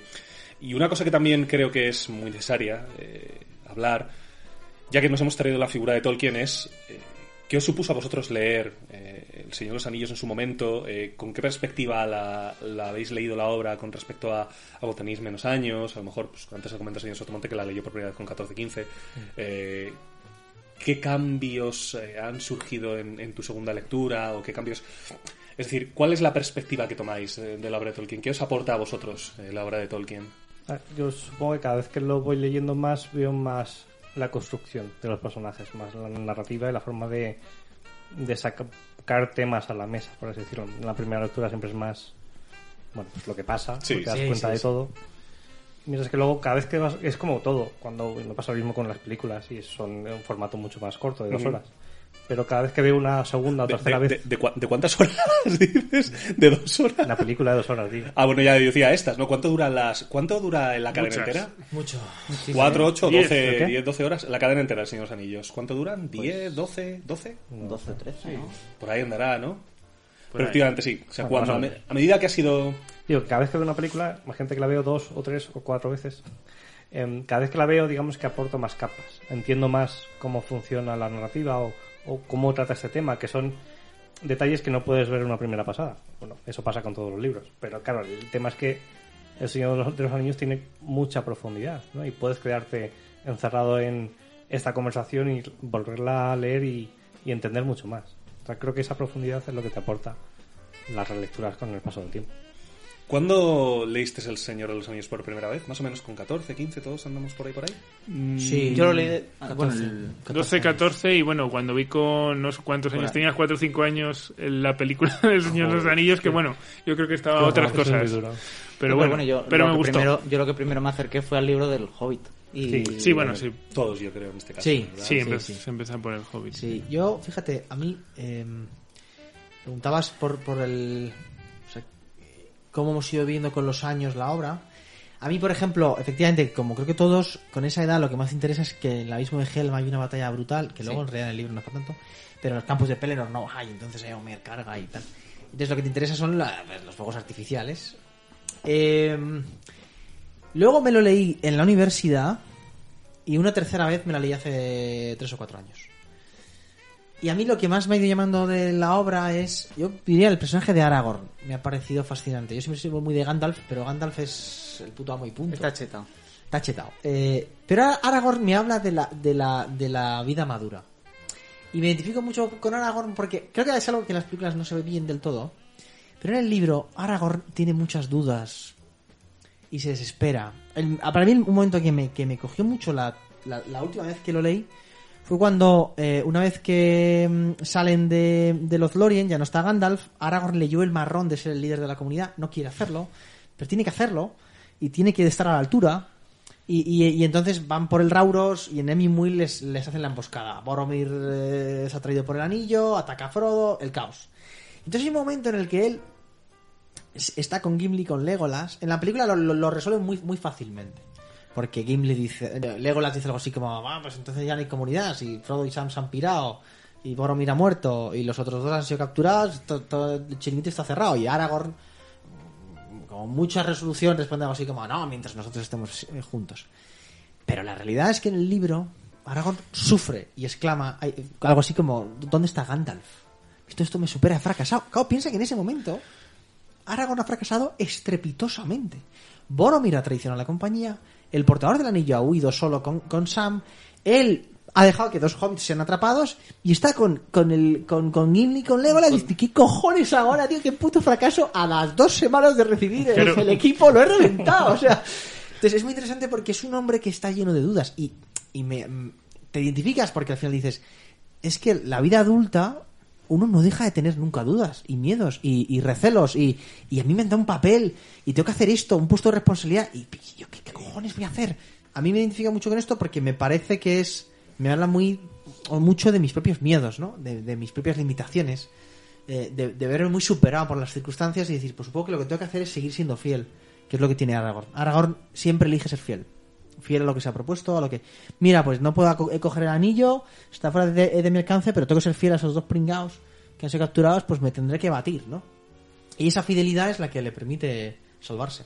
Bueno, el señor Jueves está hablando de, de la narrativa y de los personajes. Evidentemente es de lo mejor del, de la- del mundo de Tolkien. Pero yo creo, y a mí quizá hay cosas que me han marcado incluso más o que me han dado otra visión del- de la realidad. Que es la edición del libro. Que es la... la- Los dibujitos. ¿Eh? Los dibujitos. Tapadura. No, o sea, es el es un poco el concepto de, de belleza, cómo lo tratan en la novela, desde el propio Silmarillion de cómo es toda la génesis del mundo, cuál es el objetivo, la idea de que no, no tiene que haber ningún rincón que esté exento de belleza, que no tiene sentido, cuando quizá el mundo que vivimos en la actualidad parece que es todo lo contrario, que la belleza es un bien de consumo más y que de- si es un poco la calle, el callejón trasero, da igual como, como esté. El callejón trasero de, no sé, de nuestras almas. Eso es metáfora, metafóricamente. Y, y, mm, o, o el monólogo de, de Sam cuando habla de la belleza también, o sea, cuando están en Osgiliath, me parece... Es un momentazo, ¿eh? Es un momentazo, Es pero momentazo. porque yo creo que uno de los temas de fondo, porque podemos hablar de la muerte, de, de lo que queramos, pero es la, la belleza. El amor, o sea, el- lo que se ve en la génesis del, con Ilúvatar, todos los Valar, todo esto es, es el amor por las cosas bien hechas. Yo creo que es una de las grandes lecciones de, que quería, no puedo estar en la mente de Tolkien, pero yo creo que, que es una de las lecciones que quizá en el mundo que vivimos hoy en día deberíamos aplicarnos. Sotomonter. ¿Por qué eh, habla de la belleza? ¿Por qué crees que habla de la belleza? Porque es, yo creo que porque es necesario. ¿O es intrínseca al ser humano? Es in- Que vol- volvemos a lo mismo. Eh, Segura dice, el, el ser humano somos criaturas para la, la belleza. Tenemos un anhelo de contemplación. Entonces, de hecho, tiene un tratado, digamos, de belleza, Segura, de, en el arte. ¿Por qué hacemos arte? Porque el elfo es artista. Sí. Que busca esa belleza. Eh, Pero incluso de un- desde un punto de vista biologicista, eh, ¡No! evolutivamente. ¡No! ¡Ey! te- no te ibas a librar. ¡No! Venga, sí. Eh, lo necesitamos. Por alguna razón lo necesitamos. No, por, no por alguna razón, estamos hechos por la belleza. Sí. Por No por alguna- alguna Así por- hemos por alguna razón. No, no por alguna razón. Las fuerzas oscuras de la Eh, evolución. del subconsciente y tal. Necesito reproducir mis Hablemos, genes. hablemos del gravitón en la obra de Tolkien. No, no, o sea, porque estamos hechos para la belleza, es claro, o sea, que, que, que yo creo que, bueno, es que en eso me parece que es muy importante. Yo recuerdo, en el fondo para Tolkien, que él, uno de sus grandes maestros, llama Morris. Morris es un tipo que estaba un poco zumbado, ¿vale? Y, y acabó, abraza- acabó abrazando un socialismo un poco extraño finales del 19. Pa- Pero era un tipo, además un tipo que, que, se- que era un artista y se va a la a un, creo que es- vale, no recuerdo muy bien la biografía de Morris, pero una cosa como eh, que abandona la ciudad y se va a la montaña y se dedica a toda su vida se dedicó a pintar y a hacer objetos artesanales para para este eh, reclamar que los objetos industriales no tienen autor, por tanto no hay belleza. Y entonces una silla homologada es una basura, pero si la vasilla te la hago yo y tiene y tiene mi- mis manos eh, eso es bello. Morris Es promocionando Ikea, así vamos. Es un- eh, bueno, eh, es un planteamiento, pero, pero creo que Tolkien se, in- se incardina mucho en eso y me ha gustado esto que has dicho, señor Heisenberg, porque yo recuerdo que hace muchos años, muchos años es cuando tú y yo éramos jóvenes. eh, Joder, hace. eh, yo recuerdo en la historia. carrera hablar sobre la artesanía, que tú me hablabas de, de cómo había un saber hacer artesanal eh, que a veces los productos industriales habían lógicamente obviado en pos de la eficiencia habían obviado ese, ese saber hacer de las cosas pequeñas. Entonces me parece que es interesante porque yo no soy antiindustrial eh, he dado un paso en eso no me pongo a todo el mundo moderno en bloque pero sí que es verdad que creo que que esa dimensión de la estética de la belleza eh, no tiene gran cabida en nuestro chiringuito. O sea, Yo creo que son compatibles. Yo creo que Son- la, pueden ser la belleza, tal como la veo yo en el mundo de Tolkien, no es que los elfos sean súper artesanos y hagan oh, mm, árboles, estructuras de madera. no. Yo creo que es la actitud ante el mundo, el cuidado, el respeto a las a, a todas, o sea, desde lo que decía, desde Ilúvatar ya hay un respeto a hacer una, a- a- una idea, una cosa ideal, a mantenerla, a perseguirla y a conservarla. Yo creo que va más por ahí que el producto se haya hecho con máquinas o sin máquinas. mm, sí, sí. Señor eh, Yo, bueno, quería comentar eh, un tema de la belleza. eh, me acuerdo, siempre se me quedará el tema de cuando Gim- bueno, llegan a los Lorien, eh, entra Gimli y Gimli, bueno, iba preparado para un viaje para... De eh, puta madre. Pero vamos, para reventar a todo el que se moviese, si hiciese falta. Y claro, llegan los Lorien y los elfos, que son los enemigos, llega allí y se ve todo eso. Se queda con la boca abierta, conoce a Galadriel y tiene una crisis porque, joder, yo es que estaba esperando. O sea, mi viaje estaba preparado para encontrarme con lo peor, lo peor y he encontrado, o sea, esta belleza y, y- lo sufre. O sea, se empieza a llorar delante de. Y es un- una cosa que siempre, siempre recordaré. Y bueno, estábamos hablando eh, antes de cuando lo leímos, nuestra experiencia, yo, bueno, lo, sí, lo leí por ahí, en torno a vosotros, 12, 14 años, primero leí El Hobbit. Y yo recuerdo de mis eh, pensamientos infantiles de cuando lo leí la primera vez, eh, me molaban, me chiflaban los elfos. O sea, los elfos son muy importantes, pero porque, o sea, de la mitología nórdica eran unos Sí, eran sí. duendes y aquí pues les dio otra dimensión y flipan y ahora leyendo el Silmarillion lo que me he dado cuenta y digo coño cómo mola los enanos Sí, sí, Ah, yo sí, decir que los señor Pero los enanos tienen- una- Pero también cuando lees el Silmarillion también dices, hostia, los elfos, ¿cómo molan? Que, Sí, son, también. que son unos cabrones. Sí, sí, sí, sí, también, también ves un poco, por eso te digo, eh, decía, comentaba antes, eh, eh, ¿cómo se llama este? Joder. Lo que comenté antes del padre de mm, Arwen, coño, no me sale. Elrond. Elrond. Elrond. Pues Elrond al final muy sabe, muy lo que sé, y ahora estoy viendo con perspectiva y digo, pero qué asco da eso, o sea. Sí, enanos los enanos a mí también me hace gracia, pero porque yo creo que también es parte de que, como tienen un misterio, como no escribió tanto, al final los elfos son lo mejor porque está Sí, todo sí, sí, pensado, está ya está todo esos son cerrado. los protagonistas. Los enanos, como tienen también ahí un misterio dentro de su muerte. una Pero creación yo- que no estaba... Yo creo que los enanos son un poco la excusa para hablarte de Ilúvatar, porque al final no me acuerdo qué Valar es en Manwë o algún loco Sí, de estos que- que, los crea porque que en sale de la punta de la secreto polla. se crea unos, unos Y yo creo que es la típica, como la típica conversación de Tarantino de las hamburguesas, que es para hablarte de un personaje. En plan, yo quiero hablarte de que Ilúvatar, pues, eh, Es bueno. no castiga, que es comprensivo. Que, Sí, de hecho, yo cuando leí esa parte dije, o sea, se los va a cargar, porque Sí, no sí. están en el plan. claro, claro, es sí, un- sí, sí, al final pero bueno, Esa, pues- esa conversación pues mm, a mí me gustó mucho porque mm, veo un poquito, claro, esto como lo tocó el hijo, mm, o sea, quiero decir, al final lo que nos llega del padre es a través del hijo, la conversación lo que dice es, tu hijo mío, que has creado algo a partir de lo mío y es precioso, lo voy a dejar, es como, no sé, no sé si es un poquito la justificación de todo lo que haga mi hijo está bien hecho porque O sea, lo continúa, entonces... le afea la Sé que quieres salvar a los enanos, pero los enanos son... a no, ver, son, pues, son bonitos. son un poquito... O sea, un accidente. Y ya está. Pero un Y- accidente bonito. Pero bu- bueno, o sea que Ilúvatar no es un dios ordenador fascista, sino que, sino que respeta la libertad de sus criaturas. Creo que va mucho por ahí. eh, comentar simplemente lo que decía el señor Gavilán de la escena de Gimli y tal, tal, tal.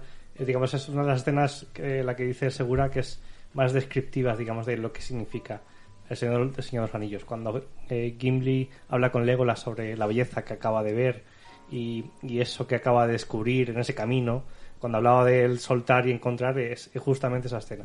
De, de cuando él se, se encuentra con la belleza pura, no porque se enamore, como parece la película de, de Galadriel, sino Claro, sino es la general contemplación de algo que es... que Claro no que- espera- esperaba y se lo encontraba. Que La realidad es- es más grande de lo que yo pensaba. Claro, los enanos están muy limitados porque están hechos para, bueno, Para algo. Para acabar profundo. Y cuando sales de ahí, Y cuando salen de su, Claro, de su cuando agujero, salen de su agujero- descubren, dicen, coño tú la realidad. Quería comentar simplemente que nos parece que es como los- todos los grandes libros, pero este es uno de ellos. Cuando la acabas, la última página, es muy dolorosa, es esa Sí. que Sí. pesa mucho. Sí, porque Que además sabes que acaba y- la obra acaba con un punto de nostalgia brutal. Sí. Eh, El señor Gavilán me señalaba hace poco que, que acaba con una historia de corruptela política posible. De... Ah, bueno, sí, eh, al final, eh, leyendo los apéndices, te dicen que... Ojo, no vamos a ojo, hacer ojo. spoiler porque... Ojo al insight. No, no, no, no, es una gilipollez, es, pero- Es posterior al Señor de los Anillos, o sea, Ojo estos son insight, datos no sueltos. Entonces, Sam es elegido eh, alcalde, Alcalde, sí. por tercera vez. Eh, allí las legislaturas son de ocho años. Entonces, en cuanto es elegido alcalde por tercera vez, dice... me voy a ir un año a Gondor. Y se va un año a Gondor con todo su papo. Y no solo eso, sino que cuando llega Con la dietas, cuarta... con dietas. Con dietas, sí, sí, con todo el deja un pringao. Dejación, y- dejación de funciones. Pero cuando viene la siguiente legislatura, se vuelve a presentar y le vuelven a votar. O sea, no sé cómo lo hace. O sea, entonces es- él es plantea que es un cacique. Es, vamos, lo- Hay es corrupto. plantea que Sam es el, el verdadero héroe. O sea, No, estamos sí, hablando sí. de que estamos hablando de que la comarca es en el fondo eh, una especie de proyección de Marinaleda. Mm, bueno. No queremos decir nada. No, ahí tema- Pero es verdad que el libro cierra con un punto nostálgico, que es la muerte. Que creo que por eso es. Porque habla de la muerte, todos mueren.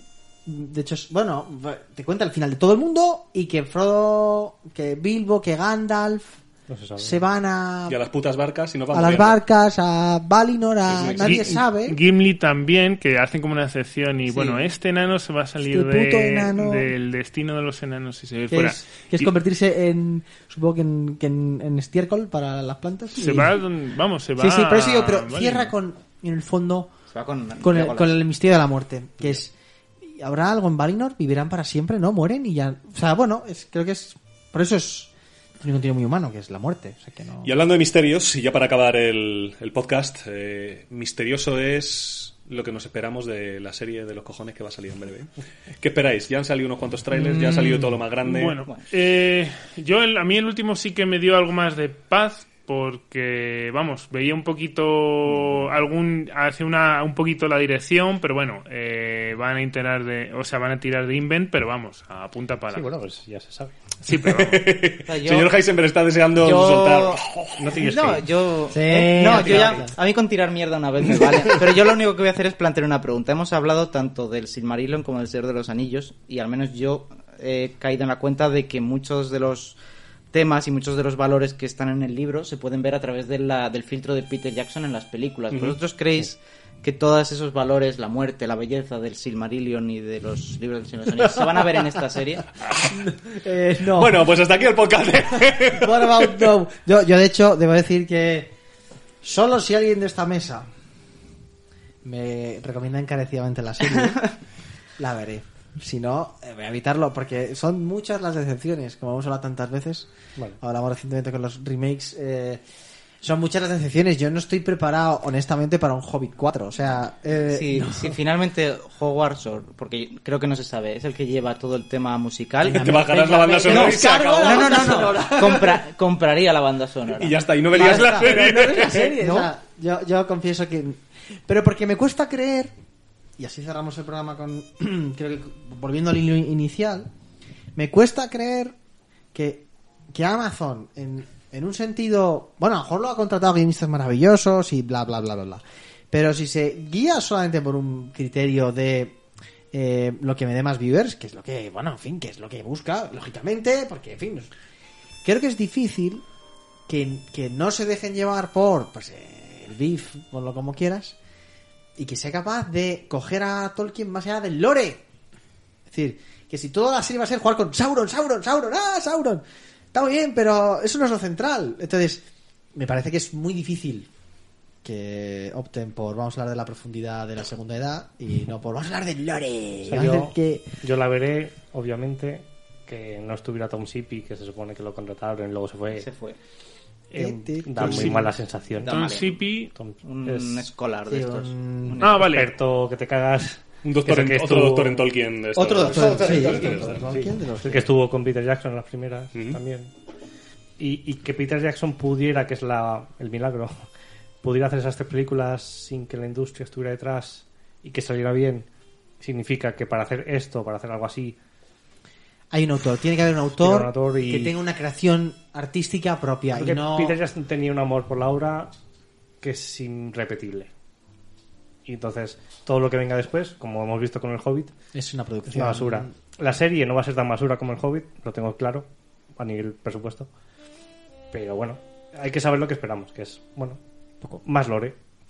No me interesa porque es que más, Ya, más- ya, más- inventado. es que no- Lore es Pero bueno. precisamente lo que no le falta a Señor de los Anillos. Es inventado, es más visual, bueno. Ya lo veremos. A una semana estamos.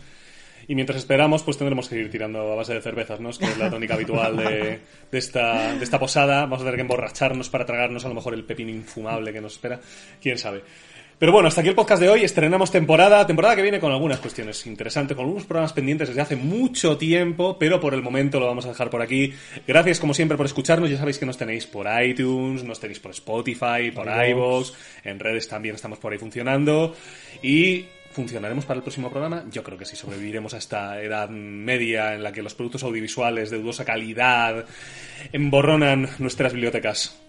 Hasta el, pro- hasta el próximo programa, ¿no? Esa idea. No sé cuándo. El próximo Programa dos. programa dos. Sí, de verdad. El programa... A ver si nos aco- Sí, hombre, digo yo que, que me acordaré de que será, será el No, 2, ¿no? Digo yo que Yo sí. como perfecto te digo que, Que no te vas a acordar. Yo creo- Programa, no me acuerdo Sí, ya. yo creo que a partir del eh, a partir del cuarto es cuando viene la jodienda. Ya a partir de ahí dices, ¿cuántos llevamos? No tengo ni what the fuck. ¿En qué mes estaremos?